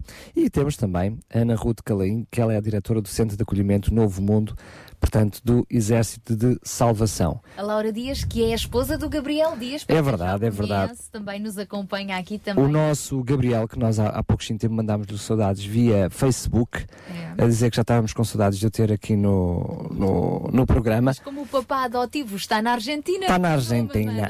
Mandou a mamãe. Bom dia a todos, então. Bom dia. Bom dia. Eu começo hum, primeiro porque a gente, em jeito de brincadeira, vai quase que bater na cabeça das instituições com todo o jeitinho, ou pelo menos vamos incentivar as, as famílias a não permitirem que haja crianças institucionalizadas. Eu começo precisamente com a Ana Ruta agradecer a presença aqui na rádio Obrigada. e eh, fazendo, começando fazendo o processo inverso, que é qual é a importância das instituições que acolhem estas crianças? Ah, bem, ah, antes de mais, deixem-me só dizer que este papel de mãe. ah, de certeza que não sou eu que o faço e são sim as colaboradoras que estão diariamente e que estão ah, sempre com elas, não é? Eu costumo brincar um bocadinho a dizer que eu faço mais o papel de pai, porque sou eu que tenho que pôr as regras, Obrigadinha, pela parte os castigos e, há- e algumas coisas aquela figura mais de ah, autoridade que as mães têm, não é? Mas que nós muitas vezes remetemos mais aos pais de, de a mãe é que deita, é que, é que dá de comer, é que dá banho, não é? E depois vem o pai a dizer tu não podes fazer isto ou aquilo outro, não é? Eu costumo brincar porque de facto o trabalho fundamental e, e- e- dar também uma, uma salva ah, ah, às minhas colaboradoras, não é? Porque são elas que de facto estão lá e que ah, diariamente estão com estas crianças e que os ouvem a chorar e a rir em momentos mais, mais críticos, não é? Ahm, e, e queria também, de facto, o papel, eh, o nosso papel ali eh, também passa muito por dar amor, não é? E por ensinar as crianças que hum, muitas vezes a, vi- a violência não é a única forma de agir e, e- e tentarmos educá-las, não é? E, e- e- que elas possam mesmo viver e presenciar o que é isto ter alguém que cuida. É verdade, somos muitas pessoas que passam na vida delas. É mais fácil quando se tem só uma mãe e um pai em casa a dar, a dar colo e de repente há, há 14 ou 15 adultos que passam diariamente por elas, não é? E, e- embora haja sempre, as crianças tenham sempre uma, uma cuidadora que seja a sua preferida, não é? Aquela a quem, eh, quando elas têm uma dificuldade, que procuram esta colaboradora. Isso acontece naturalmente. Isso acontece N- na- naturalmente na e são elas pessoas, não é? Que espontaneamente. Na realidade, não é a colaboradora que adota uma criança, mas é a criança que, por ela Sim, mesma, sim. adota, adota uma colaboradora. Uma é? cuidadora, eh, uma ou duas, não é? Mas as cuidadoras que, a quem ela tenha mais, mais afinidade. Pensando aqui neste caso também que temos, não é? De facto, as nossas crianças, o projeto nem sempre passa por terem uma nova família, não é? Muitas vezes é a integração da sua, da sua nova família, mas estava, a- a- lembrei-me agora de, de uma história que também lá tivemos, não é? De facto, quando temos crianças que nos entram e que depois o, o projeto vida passa para irem para uma nova família, o nosso papel também, ah, e se tiveram falta de carinho, não é? E aqui há algumas lacunas em casa, é ah, fazê-las perceber que é possível serem amadas e amar, não é? Porque depois isto torna-se aqui difícil ah, para estas crianças o também o aceitar, o ser amado e pensar que esta pessoa que me está a amar não me vai abandonar, não é? Porque as últimas referências das pessoas de quem elas mais gostavam, não é? E que as amavam, foi que de facto houve esta separação, amar, não é? Houve esta separação, para a criança é, eh, os meus pais abandonaram, não é? Não, não é, eh, não pensa que também não for, eles não a abandonaram livre vontade, não é? Mas de facto há aqui uma ruptura. E o nosso papel também é eh, dar-lhes este amor, dar-lhes este carinho, até para que elas possam receber um novo carinho de uma nova família, não é? E, e eu lembro-me, eu tive- nós tivemos lá, pronto, já tivemos, as crianças eh, têm alguns problemas emocionais e de comportamento, não é? Ori- Originados por estes problemas emocionais. E uma das crianças que era muito vi- violenta, eu predisponho-me t- todos os dias, tomei a decisão de eu vou-lhe dizer ao ouvido: tu és muito importante para mim, tu és muito importante para nós. De forma a que, de facto, ele eh, amolecesse, não é? Estas barreiras, esta, esta agressividade fosse abaixo, não é? E de facto começou a ir aos poucos e poucos, não é? Ao ponto de ele me pedir, tu podes me dizer um segredo ao ouvido, não é? Que era o que eu lhe sabia. dizia, não é? Tu és muito importante para mim. Ah, e, e, de facto acabou por ser uma criança que no futuro até foi adotada e, e nós queremos acreditar que estes pequeninos gestos que nós temos também é a instituição que vai possibilitar a que a criança depois possa receber este carinho na sua nova casa, não é? Pronto, de facto, as instituições não é, não é um ambiente perfeito, nós tentamos ao máximo ter um ambiente familiar, mas é uma família muito grande, Mas com muitos porquê é que não é perfeito? Olha, porque primeiro porque não há famílias perfeitas, não é? Todos nós temos, eh, temos eh, não é? Eh, todos nós temos algumas dificuldades também no nosso dia a dia. Não é perfeito porque de facto el- elas separam-se daqueles de quem mais gostavam, não é? Daqueles que os protegiam, os super-heróis deles, não é? Elas veem-se obrigadas a ser separados deles. Ah, o perfeito, não é? Utopicamente seria de facto a, a sociedade e as famílias que, que não fosse necessário haver esta separação, porque isto é muito doloroso para a para a criança. É doloroso para os pais, mas é super doloroso para, para a criança. Ahm, nós, eh, o, por exemplo, o meu centro, nós temos um, um cariz mais de família, de- é- é- é- não, ah, são 14 crianças, mesmo assim são muitas, não é? Ah, mas é uma casa familiar com os quartos em cima, as salas, a cozinha, não é? E acabamos por ter esta rotina ah, mais de casa, não é? Ainda há instituições, mas que isto ah, tem a tendência de se vir a acabar, não é? Com, com grandes dimensões, não é? Com muitas crianças, isto também dificulta a personalização, não é? Mesmo as relações afetivas entre um adulto e uma criança, que se houver muitas é mais difícil. Ahm, e, e pronto, é, acaba por ser, claro que não é o perfeito, mas nós tentamos dar o nosso melhor, não é? E, e- nós estamos ali para dar o nosso melhor.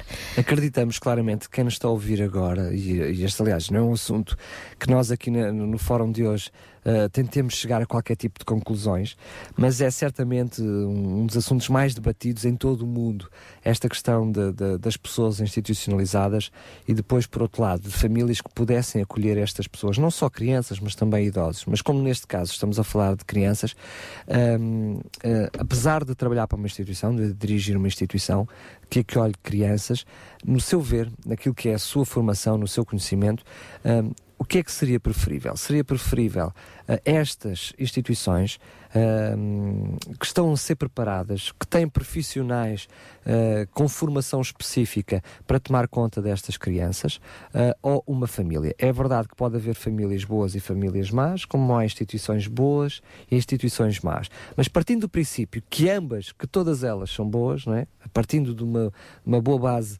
eh, de que elas são todas boas, eh, a seu ver, o que, é, o que é que seria preferível? Estas crianças estarem no seio familiar ah, passando a redundância, de uma família ou no seio familiar, mesmo que seja familiar numa instituição? Pronto, isto é, é claro que a resposta não é o bonito, é dizer-se não, o que prevalece é sempre a família, não é? Ah, mas aqui o que prevalece, o ideal para as crianças, ah, o ir para uma nova família também é doloroso. Sair de uma casa para uma família para outra e por vezes é necessário esta, esta ah, irem para uma instituição para perceberem o que é que, o que, é que se passava não é? Ou irem para uma casa de outra, de outra pessoa. A questão é que nem sempre as famílias é preciso manter estes laços, ainda estamos é preciso manter os laços com a família ah, biológica, não é? E também é preciso, e isto é uma coisa que também demora, não é? É preciso a, a família de acolhimento está preparada para manter os laços, para manter a cri, ah, para criar, para manter estes vínculos, porque enquanto elas estão institucionalizadas, elas mantêm os vínculos com a família biológica, não é? Ah, claro, eu com bebés, eu, eh, nós sabemos e a literatura diz que os primeiros três anos de vida de uma criança são fundamentais para a sua vinculação futura, para que no futuro, para o seu desenvolvimento e para que crie relações estáveis no futuro, não é? O ideal era que estas pequenininhas, não é? estes até a, a idade da, da primeira infância, que não fossem para uma instituição e que estivessem em casa de uma família eh, e que fosse a família responsável por, por dar colo e, e era uma atenção direcionada nestes três primeiros anos que nós sabemos que são fundamentais. Nos anos mais à frente, há muitos adolescentes que entram em instituição e que se autonomizam e que fazem a sua vida e que não é assim eh, tão caótico, porque já têm este background todo e porque tiveram uma boa, os primeiros anos da vida. Sobretudo crianças foram- a partir dos sete fundamentais. anos, né? Sim. Agora, de facto, a primeira infância e a segunda. O ideal era que fosse um acolhimento em casa, não é? Eh, eh, claro que não é fácil eu dizer assim, ah, tenho aqui um bebê, quem é a família que quer? Porque, por norma, uma mãe fica em licença de maternidade e eu não sei se o Estado está disposto a pagar licenças de maternidade a alguém de repente, não é? A dizer, então este bebê vai para casa de esta pessoa, não é? Eh, agora, claro, era o ideal, não é? O ideal é passarem. Eu, eu- as coisas têm que ser vistas caso a caso, não é? Os primeiros anos são fundamentais para que haja uma boa, para que a criança tenha uma boa vinculação, se sinta segura, até para que possa explorar o mundo posteriormente e que possa criar as suas relações no futuro. Nestes três primeiros anos, não é? Ou, ou- ou- se pensarmos até aos 5, 6 anos, de facto, se fossem para casa de alguém de uma família, era maravilhoso para que elas possam ah, desenvolver na sua plenitude, não é? Para que o seu potencial não fique comprometido. Não é feito cá. Eu, eu já tive pessoas que me vieram perguntar quando acolho, quando acolho bebés, então, mas não achas, se calhar ele podia vir, vir para a minha casa e eu cuido dele, não é? Para, se- para haver só uma ou duas pessoas que se direcionam e que se, eh, e que se responsabilizam por aquela criança. Ahm, Mas vocês, como instituição, têm autonomia para, para o fazer? eh, não conheço, eh, não conheço eh, instituições e, e- e nem nunca foi uma por acaso apresentaram-me esse caso há pouco tempo, essa, essa possibilidade. Por norma, a criança, a guarda é dada à instituição, não é? Nós temos o poder de guarda, não é? Ah, e isso não é feito. Pronto, o que tentamos atualmente, sempre que temos bebés, é quando é possível que os os progenitores, não é? Que a mãe ou o pai possam ir lá diariamente, por serem bebés, de forma a que estes vínculos, mesmo que no futuro não fiquem com estes pais, mas que possam ser criados estes vínculos que já foram criados quando estavam no- na, na barriga da mãe, não é? Para que o seu desenvolvimento possa ser o melhor possível. Mas temos muitos casos, Mas- aliás, que, que são retirados claramente dos pais, situações de maus tratos, de, de violência, que esses, ou seja, impede depois o contacto com a família biológica. Mas pode acontecer este contacto dentro da instituição, debaixo do, con- Sim, do vosso sim, controle, sim, não é? Mas de qualquer das formas, vocês têm autonomia para ahm, deixarem essa criança ah, ao cuidado de uma ah, família de acolhimento? Não, não, não eh, nós não temos isso, é quase que uma valência, não é? Eh, em Portugal já houve, mais no Sul, famílias de acolhimento em que a Segurança Social de facto entrevistava e tinha famílias que se responsabilizavam por acolher estas crianças. No Norte, eu sei que há uma outra instituição que tem esse projeto. O que é que se passa? É que muitas vezes quem é que se candidata a este. é Porque a lei prevê isso, a lei tem a figura da família de que acolhimento até tem apoio e jurídico que e, tem financeiro. apoio, apoio financeiro. O que é que se faz? Quem é que se candidata principalmente para isto? São famílias de meios socioeconómicos mais desfavorecidos que encaram e que, que se candidatavam, não é? E corre-se o risco de é mais uma forma de financiamento para a minha casa, não é? Uau. Isso é chocante. Não, mas é, é pura das realidades. É- é- Há famílias que estavam a adotar uma, duas e três crianças na- nessa Pronto. fase. Não, atualmente não há, eh, eh, eu não, eu, porque eu tenho conhecimento, essa figura de famílias de acolhimento, apesar de existir, não está a ser praticada aqui no sul, centro, não é? Eh, Mas sei que no norte eh, há uma outra instituição que o tem e que as coisas correm bem. Agora, isto também é preciso um trabalho muito grande com a própria família de acolhimento. Pensar, eu vou receber esta criança e se calhar vou-me afeiçoar a ela, não é? E se calhar Não daqui vou a um, dois anos ela. eu não vou ficar com ela. Mas isto é deixarmos de pensar em nós e pensarmos no bem que vamos fazer à criança, não é? É como a própria. Quando uma família adota uma criança, não é? Os candidatos, quase que 90%. São candidatos à adoção porque não têm filhos, não é? É para preencher. De facto, eu queria Sim. muito ter um filho. E- Acaba por não ser eh, pela criança em si ou por dar é, algum... é pela criança, mas de facto é para. Sim, eu quero um filho. Mas no é? fundo é, é o interesse pessoal. Sim. É isso que eu queria destacar. O facto que, quando estamos a falar de- destas coisas, temos que pensar um bocadinho fora de nós, fora do que nós queremos, do que nós sentimos, do que nós precisamos. eh, porque é o que Jesus fez, é o que a Madre Teresa falava, não é? Aqueles que não que não são escolhidos, aqueles que não são eh, não são os, os mais queridos, os mais eh, predilectos, são, são, são os que elas gostavam mais. Eu acho que o ser humano tem aquele sentimento de eu eu quero, eu tenho que preencher eu para mim. E neste caso estamos a pensar que temos que abrir e pensar no que eles precisam, não é? No que eles, no que eles Sendo que é legítimo, reconheço que tem que haver alguma legitimidade, mesmo que eh, nós pensamos no bem maior que é a criança, que não é, que não é cada um de nós, eh, se também o fazemos com a premissa, com a base daquilo que falámos no início do, do pensar com paixão, que o que está por detrás é o amor, ou seja, eh, que nós vamos receber aquela criança e que, em primeiro lugar, estamos ali para lhe dar amor e para criar condições para que ela também aprenda a amar, eh, nós vamos criar laços, quer queremos, quer não, que a pessoa pode ela própria, mesmo estar focada como principal objetivo na criança, não estar preparada para a determinada altura e muitas vezes de surpresa eh, ver-se privada desse laço que, que- ela criou. Eh, eu- portanto, isto é muito complexo, não é? Ou seja, é muito complexo e doloroso. Mas ao mesmo tempo eu acho que eu sei, eh, o que eu digo por nós, não é?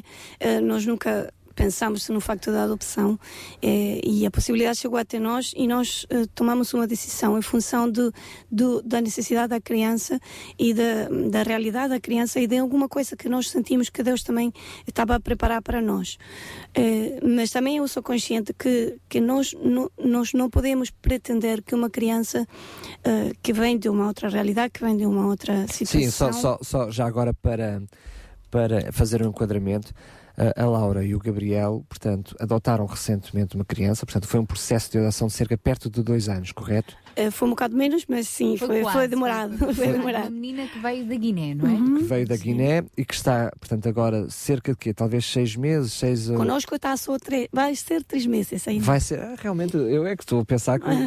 Passa a correr. Quantos anos é que tem a menina? A menina tem 10. 10 anos. Há pouco a Ana Ruth dizia que muitos dos casais optam pela adoção porque não podem ter filhos. Não foi o vosso caso. Portanto, Pois. vocês já têm dois filhos temos- biológicos temos e uma- agora a família ficou mais alargada com uma menina de 10 anos. E essa é outra questão.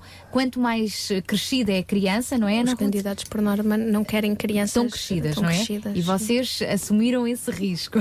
olha, eu acho que. Olha, diz a Laura, Eu olha. penso, é, é que, é que não, eu sinto realmente que não é que nós escolhimos, eu sinto de- a, a toda a força, eu sinto que, que Deus escolheu para nós e que ela escolheu-nos a nós, a própria criança, de alguma maneira estava, estava assim destinada. já agora aproveito para contar uma experiência que eu queria, eh, contando a experiência, fazer a pergunta à, Lara, à Laura, que é. eh, com várias famílias que eu conheço que, que hum, adotaram crianças, hum, quase elas, eh, de, de uma forma genérica, falam sempre de um testemunho que é: nós pensámos que íamos adotar uma criança, mas na realidade foi ela que nos adotou a nós. Ou seja, quase que foi a criança que foi moldando a família, que foi preparando a família para aquele, para aquele laço, para aquele relacionamento. Como é que tem sido esta, esta vivência já? Eu diria que, não, que é mais de três meses, porque para além destes três meses que ela está em Portugal convosco, vocês têm visitado, portanto é um processo que já vem há mais tempo, já, já a conheciam antes, como é, que- como e é que é? atenção, estamos a falar de uma ligação Portugal-Guiné, portanto também não, não vos permitiu visitas constantes. Não. Não constantes nem não constantes, olha. Realmente, eh, o caso, nosso caso é bastante especial, porque apesar de nós não conhecermos a nossa, a nossa filha antes de. Eu, pessoalmente, só conhecia quando fui buscá-la. Ou seja, Ah, o Gabriel já o Gabriel conhecia. tinha ido lá hum, e Então, tinha neste estado caso, com quem ela. deu à luz foi o Gabriel. Quase, lá está. mas olha, mas a história é bastante longa. Eh, eh, nós trabalhamos em Guiné há muitos anos eh, e, hum, e esta menina nasceu. Portanto, foram missionários na Guiné. Fomos missionários, tivemos eh, dois anos lá, e, hum, mas esta menina nasceu numa aldeia onde nós trabalhávamos desde, desde o ano 2000. Ela até nasceu depois, portanto, nós não, não conhecíamos na altura que ela nasceu e nunca, como há tanta criança numa aldeia, a gente não, não deu por ela. Mas a verdade é que a mãe dela faleceu quando nasceram os irmãos, os bebês, que ela não sabia também que eram dois, eram gêmeos, e no parto a mãe faleceu. Então, tanto a menina como os filhos, os meninos pequeninos, os bebês, foram levados para um orfanato. ahm, para, não, para não ir por muitos pormenores, né? Ah, a questão é que ah, os bebês foram adoptados logo, mas o casal que adotou os bebês não podia adoptar ela, porque o pai até pediu. O pai eh, fez a questão de pedir, mas não podia porque ele já Para tinha... manter os irmãos juntos. Pois, essa era a questão. Mas eh, a família já tinha duas crianças, então já não podiam, também eram missionários e era muito complicado. Então a menina acabou por ficar no, no orfanato. E, hum, e passado o tempo, eh, nós viemos conhecer a história dela, saber de onde ela veio, começar a atar cabos, que não são mesmo eh, casualidades, mas que são causalidades. Queres traduzir? Eh, Ah. Houve qualquer coisa que nos escapou Começaram a tratar cabos, Ah, pois, a ligar, a ligar. eh, a fazer ligações, a relacionar os- as situações. Pensas que isto é um, um, portuganhol. Claro, claro, Então claro. eu faço. Começaram a ajustar Não, as peças tá- do puzzle. Exatamente. e Muito chegaram obrigada. à conclusão. chegamos à conclusão que, pronto, eu até fui buscar nos nossos históricos de fotos, fui buscar fotografias e, e cheguei a encontrar a menina na aldeia com sua mãe. Eu te- tenho fotos com a mãe dela, é coisa que não é não, Não é, é normal. não é normal. Ah, e, e nós realmente quando soubemos da história dela pensamos em apadrinhar, falaram-nos de apadrinhar a menina, de ajudá-la na escola, de enviar um apoio e nós dissemos não, isso é fácil demais. Ah, pensamos que devíamos fazer algo mais, dar um passo mais além e foi o que fizemos e começamos um processo. Na altura acho que nós não éramos conscientes de, de- de- do que significa a nível de Eram papéis. conscientes, não tinham era consciência de toda a burocracia que É, vinha por essa aí. parte, essa parte, a burocracia, pronto, a nível de papéis, coisas que há que fazer, eh, entraves que existem, por ser justamente eh, estrangeira, não é? E nós, estrangeiros, acho que foi um caso Mas bastante por acaso acabou por ser mais curto, talvez o, Sim, o- não em termos de tempo, por ser um Sim. caso estrangeiro do que se estivesse a adotar em Portugal. Até por porque exemplo. nós éramos estrangeiros, acho que também eles. Dois argentinos em Portugal a, a adotar uma guineense. Isto mexeu com muita diplomacia. Muita, mesmo. Eles chegavam a um ponto que eles diziam: nunca aconteceu isto connosco, nunca tivemos um caso deste. Ah, sempre a primeira vez. Yeah. E demorou. Foi um parto que demorou mais do que nove meses. Demorou um bocadinho mais, mas, eh, mas a verdade é que quando chegou, chegou o momento e pronto, passou o processo, eh, o que nós sempre sentimos foi isto, foi nós podemos dar uma oportunidade a alguém e devemos fazê-lo e, hum, e temos de fazê-lo porque não é ca- casualidade outra vez todas estas coisas e hum, há um propósito com ela e conosco porque eu acredito desde que ela chegou aqui a nossa vida deu uma grande volta nós estávamos muito bem. A- até propriamente quando fomos à Segurança Social falar e dizer que queríamos adotar uma menina, eles perguntaram: Mas vocês têm dois filhos, por que que querem adoptar? Por que querem complicar a sua vida? Como é que se foi desenvolvendo a Quem nos está a ouvir deve compreender perfeitamente a frase da Segurança Social. É verdade. Ahm, como é que vocês foram desenvolvendo os vossos laços de afeto mesmo à distância? Eh, pronto, lá em- em- no orfanato tínhamos uma ligação, que, que a minha cunhada estava lá, e ela aos, aos poucos ia ah, pondo a menina no- no- na câmara, né? e conseguíamos vê-la, conseguíamos falar com ela. Portanto, as novas tecnologias Ajudaram ajudaram muito. O Skype, o Facebook, por aí. Pois é, pois é. Pois eles não tiveram as ecografias, eh, mas tiveram as, as videoconferências. Começou logo a tratar-vos por mãe e pai? Acho que sim, porque essas crianças hum, que. No nosso caso é que eles começam- é logo. É logo. Os, os miúdos estão sedentos de uma família, Totalmente. não é? Percebem a dificuldade. Por exemplo, eu tenho a dificuldade que nós passamos é dizer, olha, a mãe e o pai já não podem vir mais visitar. Ah, mas porquê, não é? Hum. Dizermos, termos que lhes preparar. eh, tu eh, cortamos definitivamente os teus laços com a tua família biológica, mas vais ter uma nova família. E isto, o nosso papel também é prepará-los para receber para uma nova família, não é? E, e o que é incrível e o que nós achamos, pronto, eu tenho tido casos de nós temos tido de ter adoção umas crianças mais pequeninas, não com 10 anos, ah, ah, mas ah, mesmo com 7, 8 anos, que nós apresentamos aos pais, mostramos a fotografia e tal, porque entretanto depois já sabemos quem é que é o candidato e preparamos, e quando eles os veem, é, é- ficamos de queixo caído, não é? Porque é mãe, pai, aquilo é logo a mãe e o É- pai. é logo, é logo. Não é? Porque eles estão sedentos, não é? Ah, ah, claro que nós fazemos o melhor, depois temos tido algumas alegrias de crianças que já estão adotadas e que nos vão lá visitar, porque de facto deixaram amigos e Claro. nós não podemos cortar, eh, achar que o que ficou para Exato, trás eh, exato. Não tem valor, com certeza. não é? Exato. Mas eles, eh, há esta, de facto, há uma fome, não é? De uma mãe e de um pai, por isso se chamam logo mãe e pai. Logo, e, e logo. é uma entrega. Depois vêm as dificuldades, não é? As dificuldades são essas, Laura. Oi, oi. Já estamos nesse, nesse processo, nesse caminhar. É normal, claro.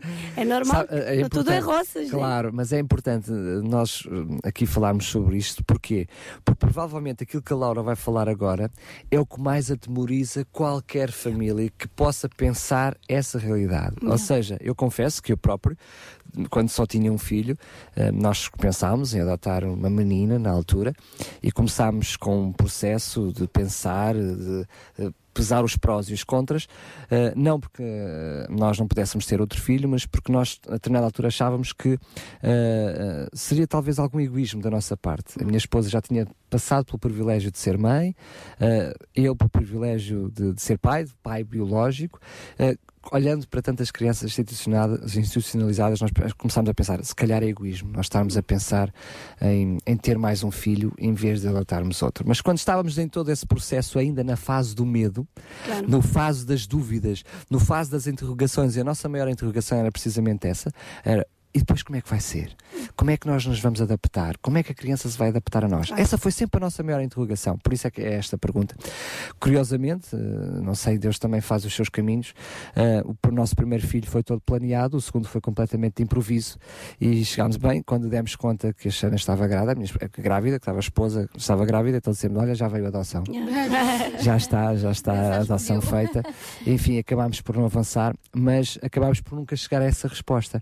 Como é que é essa fase, Laura? Pois é, como o, João dizia há bocado, não é? Há que usar, porque, porque primeiro porque há- Ser usados, há que ser É, há us- que- usados. Ousado, Isso, Ousado, isso mesmo, não disse isso eu. não, hum, eu acho que hum, eh, há muitos mitos, há muitas coisas que não são, que não são a verdade e que, hum, como nós não tínhamos aquele conceito, vamos adotar, um dia vamos adotar. Há famílias, ou porque não têm filhos, ou porque realmente. Que vão um desenvolvendo sonho. essa ideia, não é? Sim. Mas vocês foi quase de, de, Foi de quase repente. assim, de repente. Então não tínhamos aqueles. Vamos adotar, olha, já foi.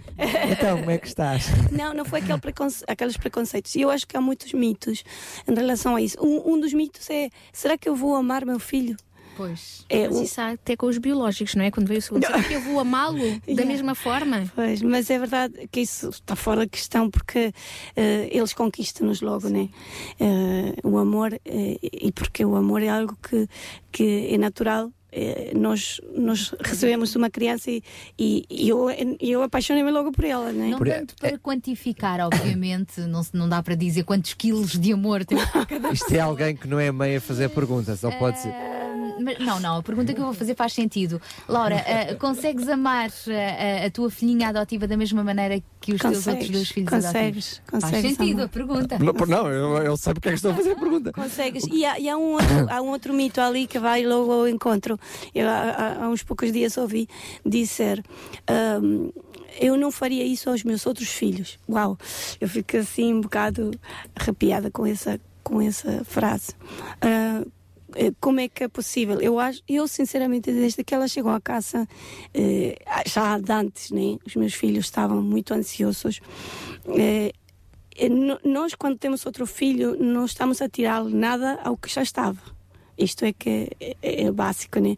O filho, quando chega, eh, só acrescenta. A família cresce, a família é, é, multiplica o amor, a família é, multiplica as experiências, a alegria, as tristezas, é tudo, né? Multiplicado. E eu acho que há um medo de, de tirá-lo um privilégio que o outro tinha e agora deixou de ter. Isto é mentira.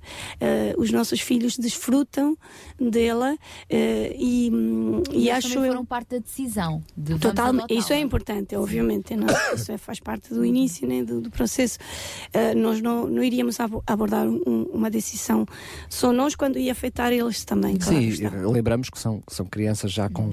com Sim, uma tem 17, outro tem 11. Portanto, são portanto, com crianças já com maturidade diferente para também entender e, e e entrar neste conceito familiar. Então, mas não fugindo à resposta, portanto, um dos medos será: será que eu vou conseguir amar tanto esta Uhum, criança?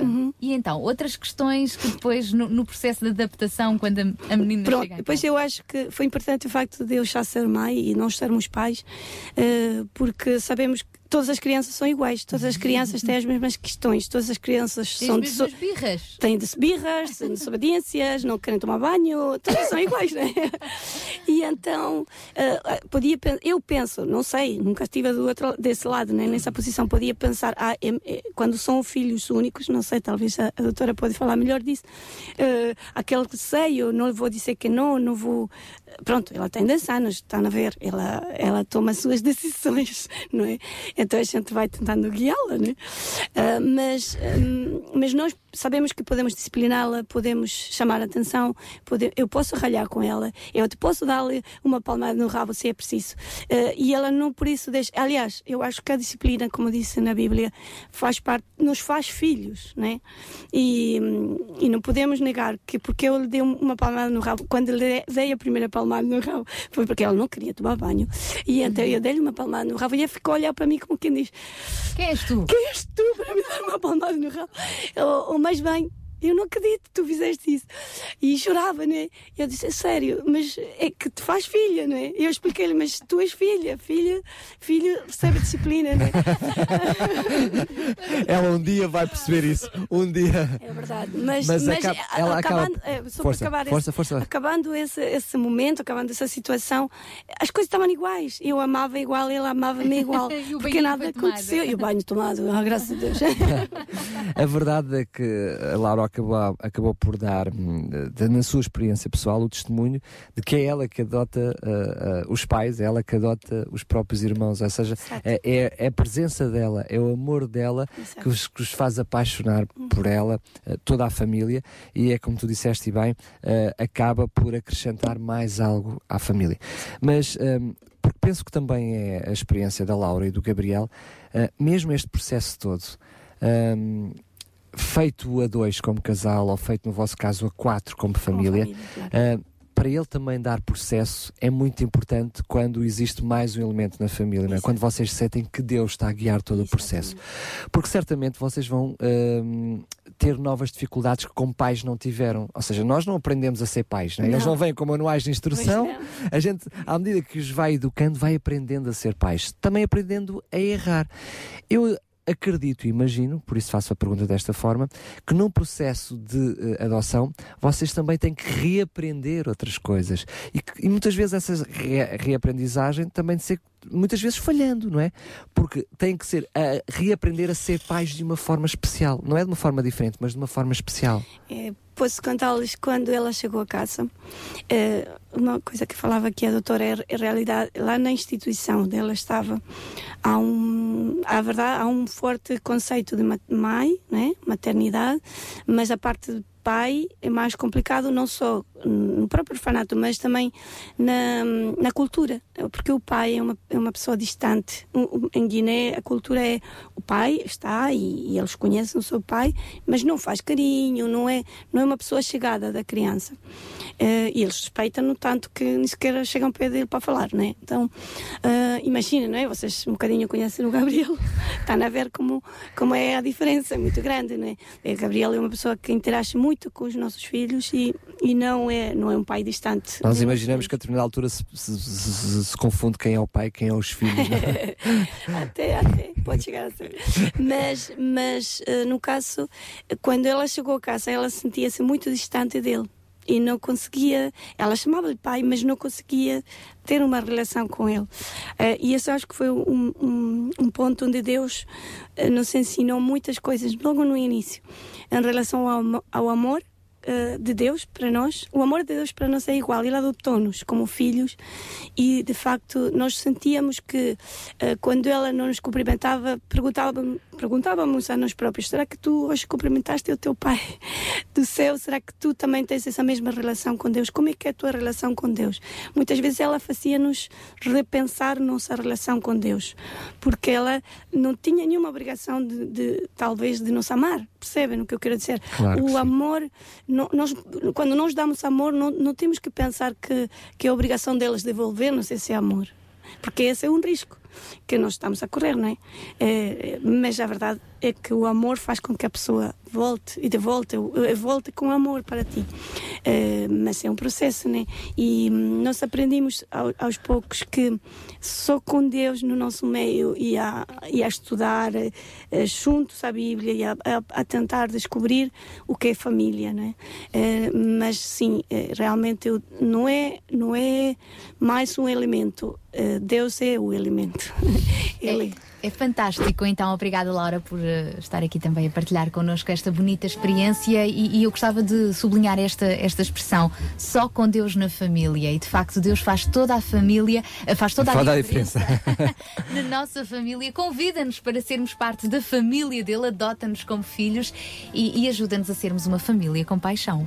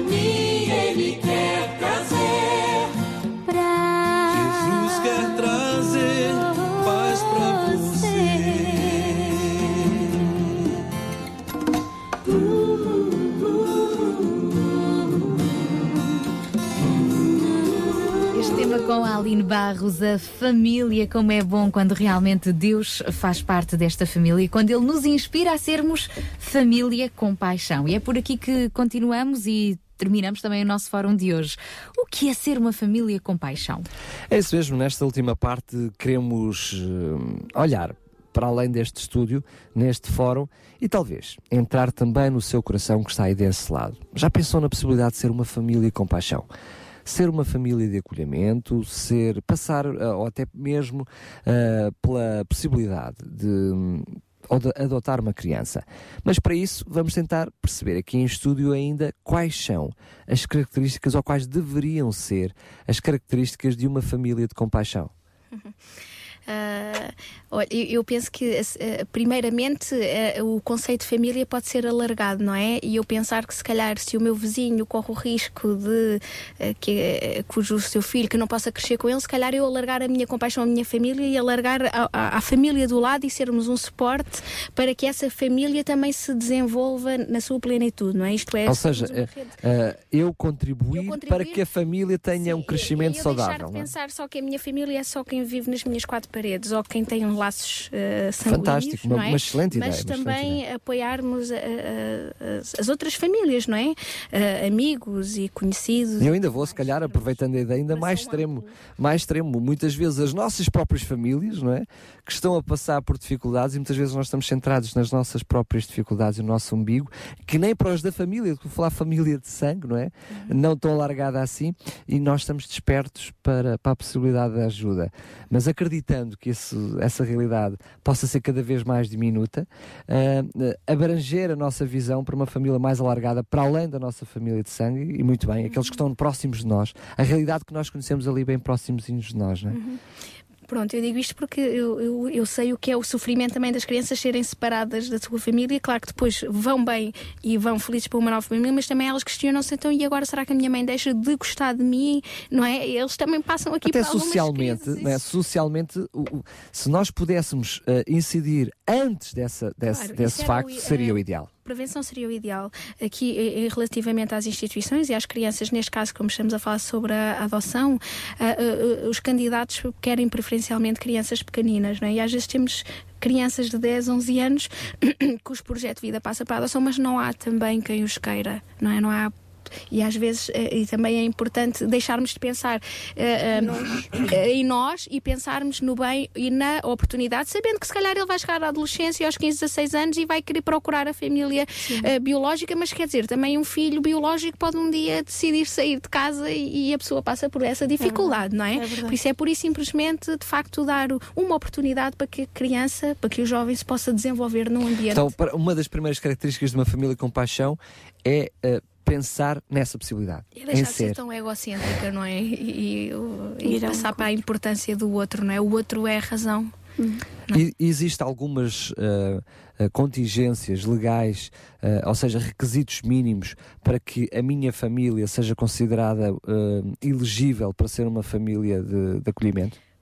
Família de acolhimento ou de adoção? Ah, para ambas, estou a falar primeiro família de acolhimento e depois família de Domino a adoção. legislação dos dois porque de facto não é essa a minha valência, não é? Há uma equipa quando as crianças estão para, estão para a adoção, não sou eu que faço a avaliação dos candidatos e a Segurança Social eh, tem os requisitos, e, mas há, claro que há, há limites, há, há- há requisitos necessários, não é? Não- nós não podemos mandar uma criança só porque ela, a família disse, ah, eu quero tanto adotar e depois Não. nem sabemos Não, o até porque historial, pode não é? ser, pode ser mau para a própria criança. Mas é importante que se há alguém interessado se chegue dos serviços de, de, de adoção, porque realmente é um processo demorado, né? É, é um bocado demorado.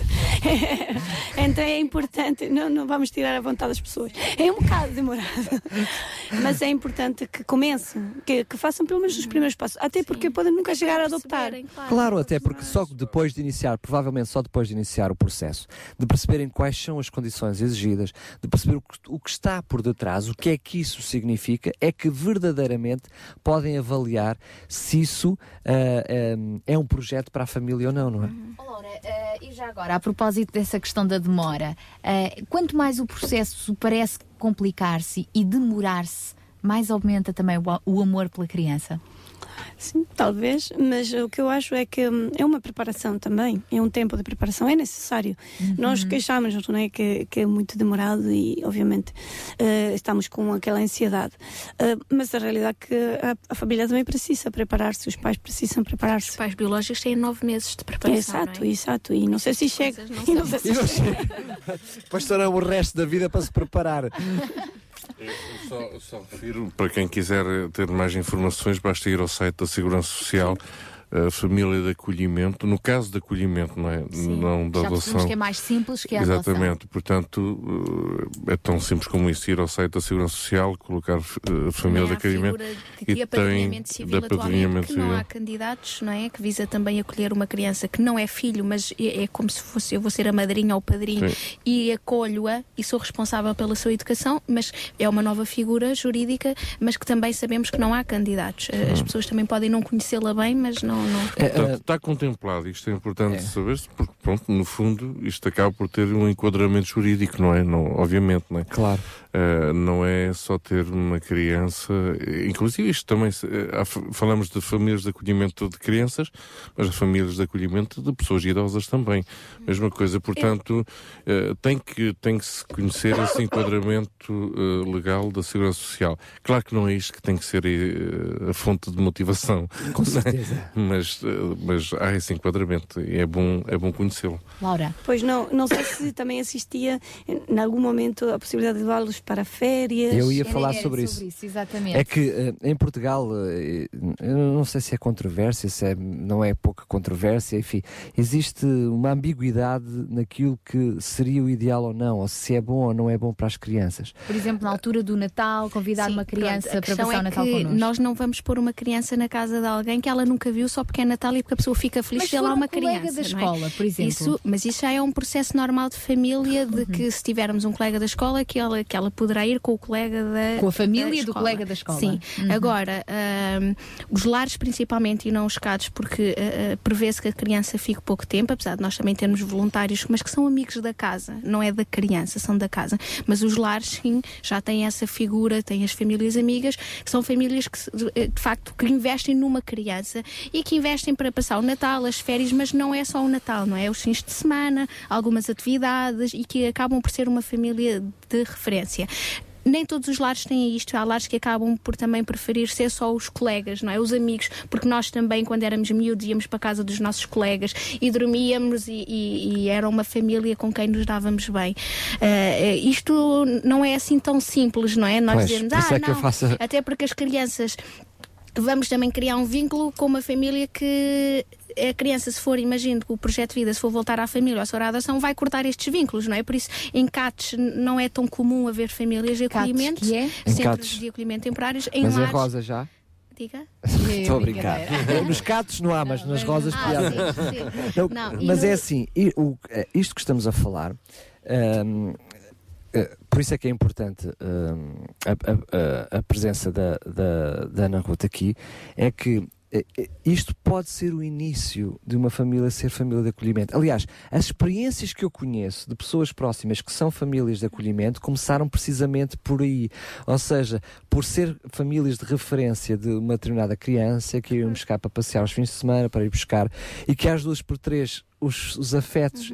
E isso, ou seja, e, e segundo me parece, pelo menos eh, aí é que eu peço mesmo à Ana Ruth que me possa corrigir, as crianças com mais idade que, que passam pelo processo de adoção, é mais fácil adotar crianças com mais idade quando já são famílias de referência, ou seja, porque eh, eh, normalmente as, as, eh, as famílias só querem adotar crianças mais, mais novas, não é?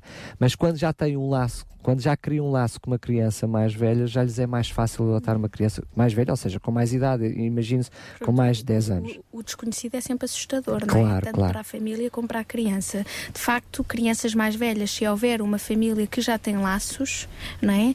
A, a- a própria dá-se uma abertura a que seja a família amiga que a conhece que os adote, porque por norma nós não vamos fazer isso, nós não vamos ter, por exemplo, eu não vou ter famílias amigas e, e- e tenho uma criança para a adoção e digo à Segurança Social ou à equipa responsável pela adoção, seja a Segurança Social, seja a Santa Casa, dizer ah não, nós já temos esta família que os conheces, por isso eles adotam, não, porque isso é passar à frente de uma lista que existe, não é? E eu, como candidata para a adoção, não vou gostar de saber que andam a ir pela porta do fundo, não é? A conhecer a criança pessoalmente e a passar à frente, porque eu, eu passei pelo processo, não é? Por isso isto são coisas, é sensível, é complexo. Agora, claro, crianças mais velhas, de facto, eh, pessoas que conhecem crianças em lares e que, eh, e que depois cujo projeto acaba por passar eh, para terem uma nova família, é sempre mais fácil, não é? Até porque nós já nos afeiçoámos à, à criança e pensamos, por que não? Porque porque é, que, porque é que não hei de ser eu a dar uma resposta a esta criança? Mas isto é uma área complexa, não é assim, é fácil nós eh, mandarmos a nossa opinião e termos todas as opiniões, mas quer dizer, isto é uma área que de facto é sensível, verdade, porque é estamos a verdade. falar de vidas. Com é? certeza. Mas estamos a falar de ambas as vidas, Sim, ou seja, sim. estamos a falar de crianças e estamos a falar de famílias. Porque eu também tenho que compreender que haja famílias que queiram passar por esse processo para perceber qual é a própria reação da família, não é? Como é que ah, eu vou ter uma criança, como é que eu vou lidar com isso? Como é que vai ser? Porque eu, Isso é um bocadinho discutível, porque eu quando tenho um filho, eu não tenho que passar pelo processo anterior, eu penso que ter um filho para saber o que é que é ter um filho, não é? É verdade. É uma decisão que se toma, não é? Eh, Vamos tomar essa decisão, porque nós não queremos que haja ninguém entregue um filho biológico, por isso também não queremos que entreguem um filho adotivo, não é? É filho. com ponto, certeza. Não é? E é, é muito interessante ouvir este outro lado também de quem, de quem trabalha, não é? Por detrás destas crianças eh, institucionalizadas. Para terminar, eh, Ana Ruth, como é que nós podemos também eh, ajudar com paixão, neste caso específico, as crianças eh, deste lar? Da instituição. Da instituição do Exército de Salvação que está a representar. Eh, bem, nós podemos E é mesmo- pensar nesta na- a- a questão. e Ainda tive uma empresa eh, esta semana que entrou em contato comigo e perguntou eh, como é que poderiam ajudar. Eu disse: Olha, as férias, nós temos dificuldade às vezes em criar atividades, por isso, se nos puderem oferecer entradas para a Kidzania e essas coisas todas, assim, atividades concretas que os miúdos gostem de ir, ou com produtos, pronto, há sempre as necessidades eh, eh, Básicas. básicas que é, ajuda-se a criança no sentido em que nos proporciona, nos permite a nós, poupando de um lado, proporcionar outras coisas às crianças, não é? Tira-se de um lado e põe-se do outro.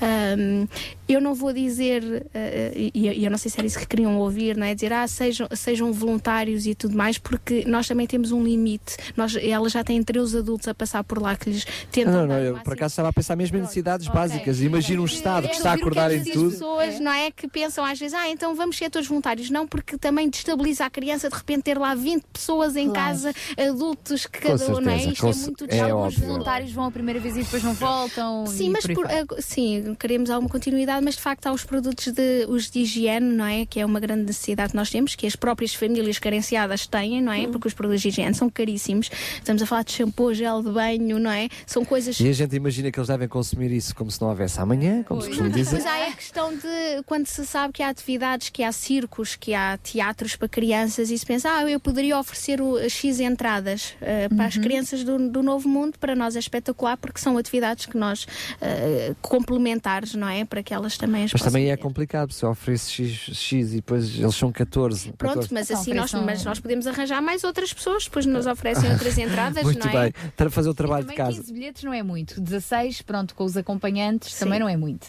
Não é muito. Está bem, mas é uma coisa, a Ana Ruth falou, dão 4 ou 5, dão 4 ou 5, mas eles são 14. Pois, mas uma pessoa é impossível. Não há pessoas que dão 14 entradas, não. Mas é uma empresa que se juntam todos e que dão. Então, por que não? E estão aí a chegar às férias de Natal. Obrigada também por eh, nos ajudar a, a- a pensar eh, nessas outras necessidades, não é? Às vezes nós Claro. criamos, ainda há pouco falávamos nisso, eh, criamos as soluções sem conhecermos as necessidades. Uhum. Não, primeiro temos de conhecer as necessidades para depois tentarmos então encontrar as soluções à medida das necessidades, não é? Exatamente. Muito obrigada, Ana Ruth. Um grande Obrigada, beijinho e eu. abraço para estes meninos Obrigada. todos do Lar Novo Serão Mundo. entregues. Laura, para terminar, uma palavra para os casais eh, que nos estão a ouvir e que eventualmente começam a considerar a hipótese de adotar uma criança. Fundamentalmente, não é importante eh, quanto se tem de, para, para, para adoptar uma criança. É importante o coração, o amor que possam ter. Não é pelo dinheiro, pelo, pelas poças que se tenham. Eh, às vezes nós pensávamos, se calhar ela, coitadinha, vai pensar assim: eles me adoptaram, dá-me muito amor, mas não tem, não tem tanto, tanto para, para me dar. Mas não passa por aí, passa pela necessidade de amor, passa pela necessidade de pertença. Eu pertenço a esta família. Quando ela chegou, nós fizemos um show com ela eh, de fazer, de desenhar a família, não é? E, e- e eu acho que no processo ela está a começar a, a perceber eu sou família, né? Quando às vezes se sangaba, ela escrevia o nome, o seu nome sem o nosso apelido, Sem o né? sem o Dias. Eh, mas é aquelas coisas. Mas ela, ela cada vez mais sente-se que pertence Eh, e que não tenha medo eh, de perder, que não tenha medo de amar e perder, porque não se perde o amado, né? Pode-se perder alguma coisa, mas não se perde o amado, o que já Claro. Obrigada, Laura. E para terminar, João Barros, como concluir então este nosso fórum de hoje? Eu não sei como concluir, eu acho que já se, disse, já se disse tudo o que havia para dizer. Eu creio que estes tempos são tempos, eh, eh, enfim, eh, nos quais somos confrontados com determinadas realidades e que nos devem também eh, despertar para hum, novos modelos, não é? Deus instituiu um modelo, a família. E essa foi a primeira comunidade que Deus instituiu e criou. A família. Pai, mãe, filhos. Hum, creio que temos que fazer tudo para uh, salvar, uh, uh, eu iria dizer, a instituição familiar. Se bem que não gosto muito de usar a palavra instituição, uh, dá, traz aqui um cariz muito organizativo, muito, uh, muito estruturado, muito legal, uh, enfim, com direitos e deveres, enfim. Mas sim, uma família de amor, uma família em que Deus é o alicerce. Um, uma casa que Deus constrói, não é? Uma família que Deus constrói, onde os princípios e os valores uh, do amor de Deus uh, reinam. Uh, não se trata simplesmente de ter um pai, uma mãe, portanto, ter um homem, uma mulher e crianças, aí está feita a família. Não existe isso. Uh, pelo facto de haver um homem, uma mulher e crianças numa casa, não faz com que seja família. Isto levaria-nos aqui a uma outra dimensão. O que é que é ser família, então, não é? Uh, portanto, uh, que Deus nos ajude. Não, não temos que reinventar a roda, creio que esta, esta é uma conclusão. Não temos que reinventar a roda, não temos que aqui criar novos modelos. O modelo já foi criado, só temos é que voltar a esse modelo, perceber esse modelo e viver esse modelo, não é? É um grande desafio. Obrigada, João. Também, então, até à próxima sexta-feira, se Deus quiser. Ficamos por aqui quanto ao nosso Sintra Compaixão. Qualquer coisa, mesmo durante a semana, pode contactar-nos. É isso mesmo, relembro só rapidamente a, a fechar os apelos que nós fizemos durante o dia de hoje. Estamos a tentar ajudar uma família de mãe e filho, filho já de 50 anos com necessidades especiais que precisam de consertar a casa de banho e também de uma máquina de lavar roupa. Seja coração uh, com paixão e entre em contacto connosco. Seja família com paixão. Seja família com paixão. Mas eu ia terminar dessa maneira. Normalmente termino o programa a dizer que o programa acaba, mas sejam corações com paixão durante toda a semana. Hoje o desafio é mais alargado. Sejam famílias com paixão. Deus o abençoe e até ao próximo programa, se Deus quiser. Sabia que em Sintra, cerca de 10 mil alunos do primeiro ciclo e pré-escolar são carenciados e que duas famílias por dia vêm as suas casas penhoradas? Todos os dias há alguém a precisar de ajuda e você pode ser a solução. Sintra Compaixão, o programa da RCS que abre portas à solidariedade. Sexta-feira, das 8 às 11 da manhã. Sintra Compaixão, Contamos contamos consigo. consigo.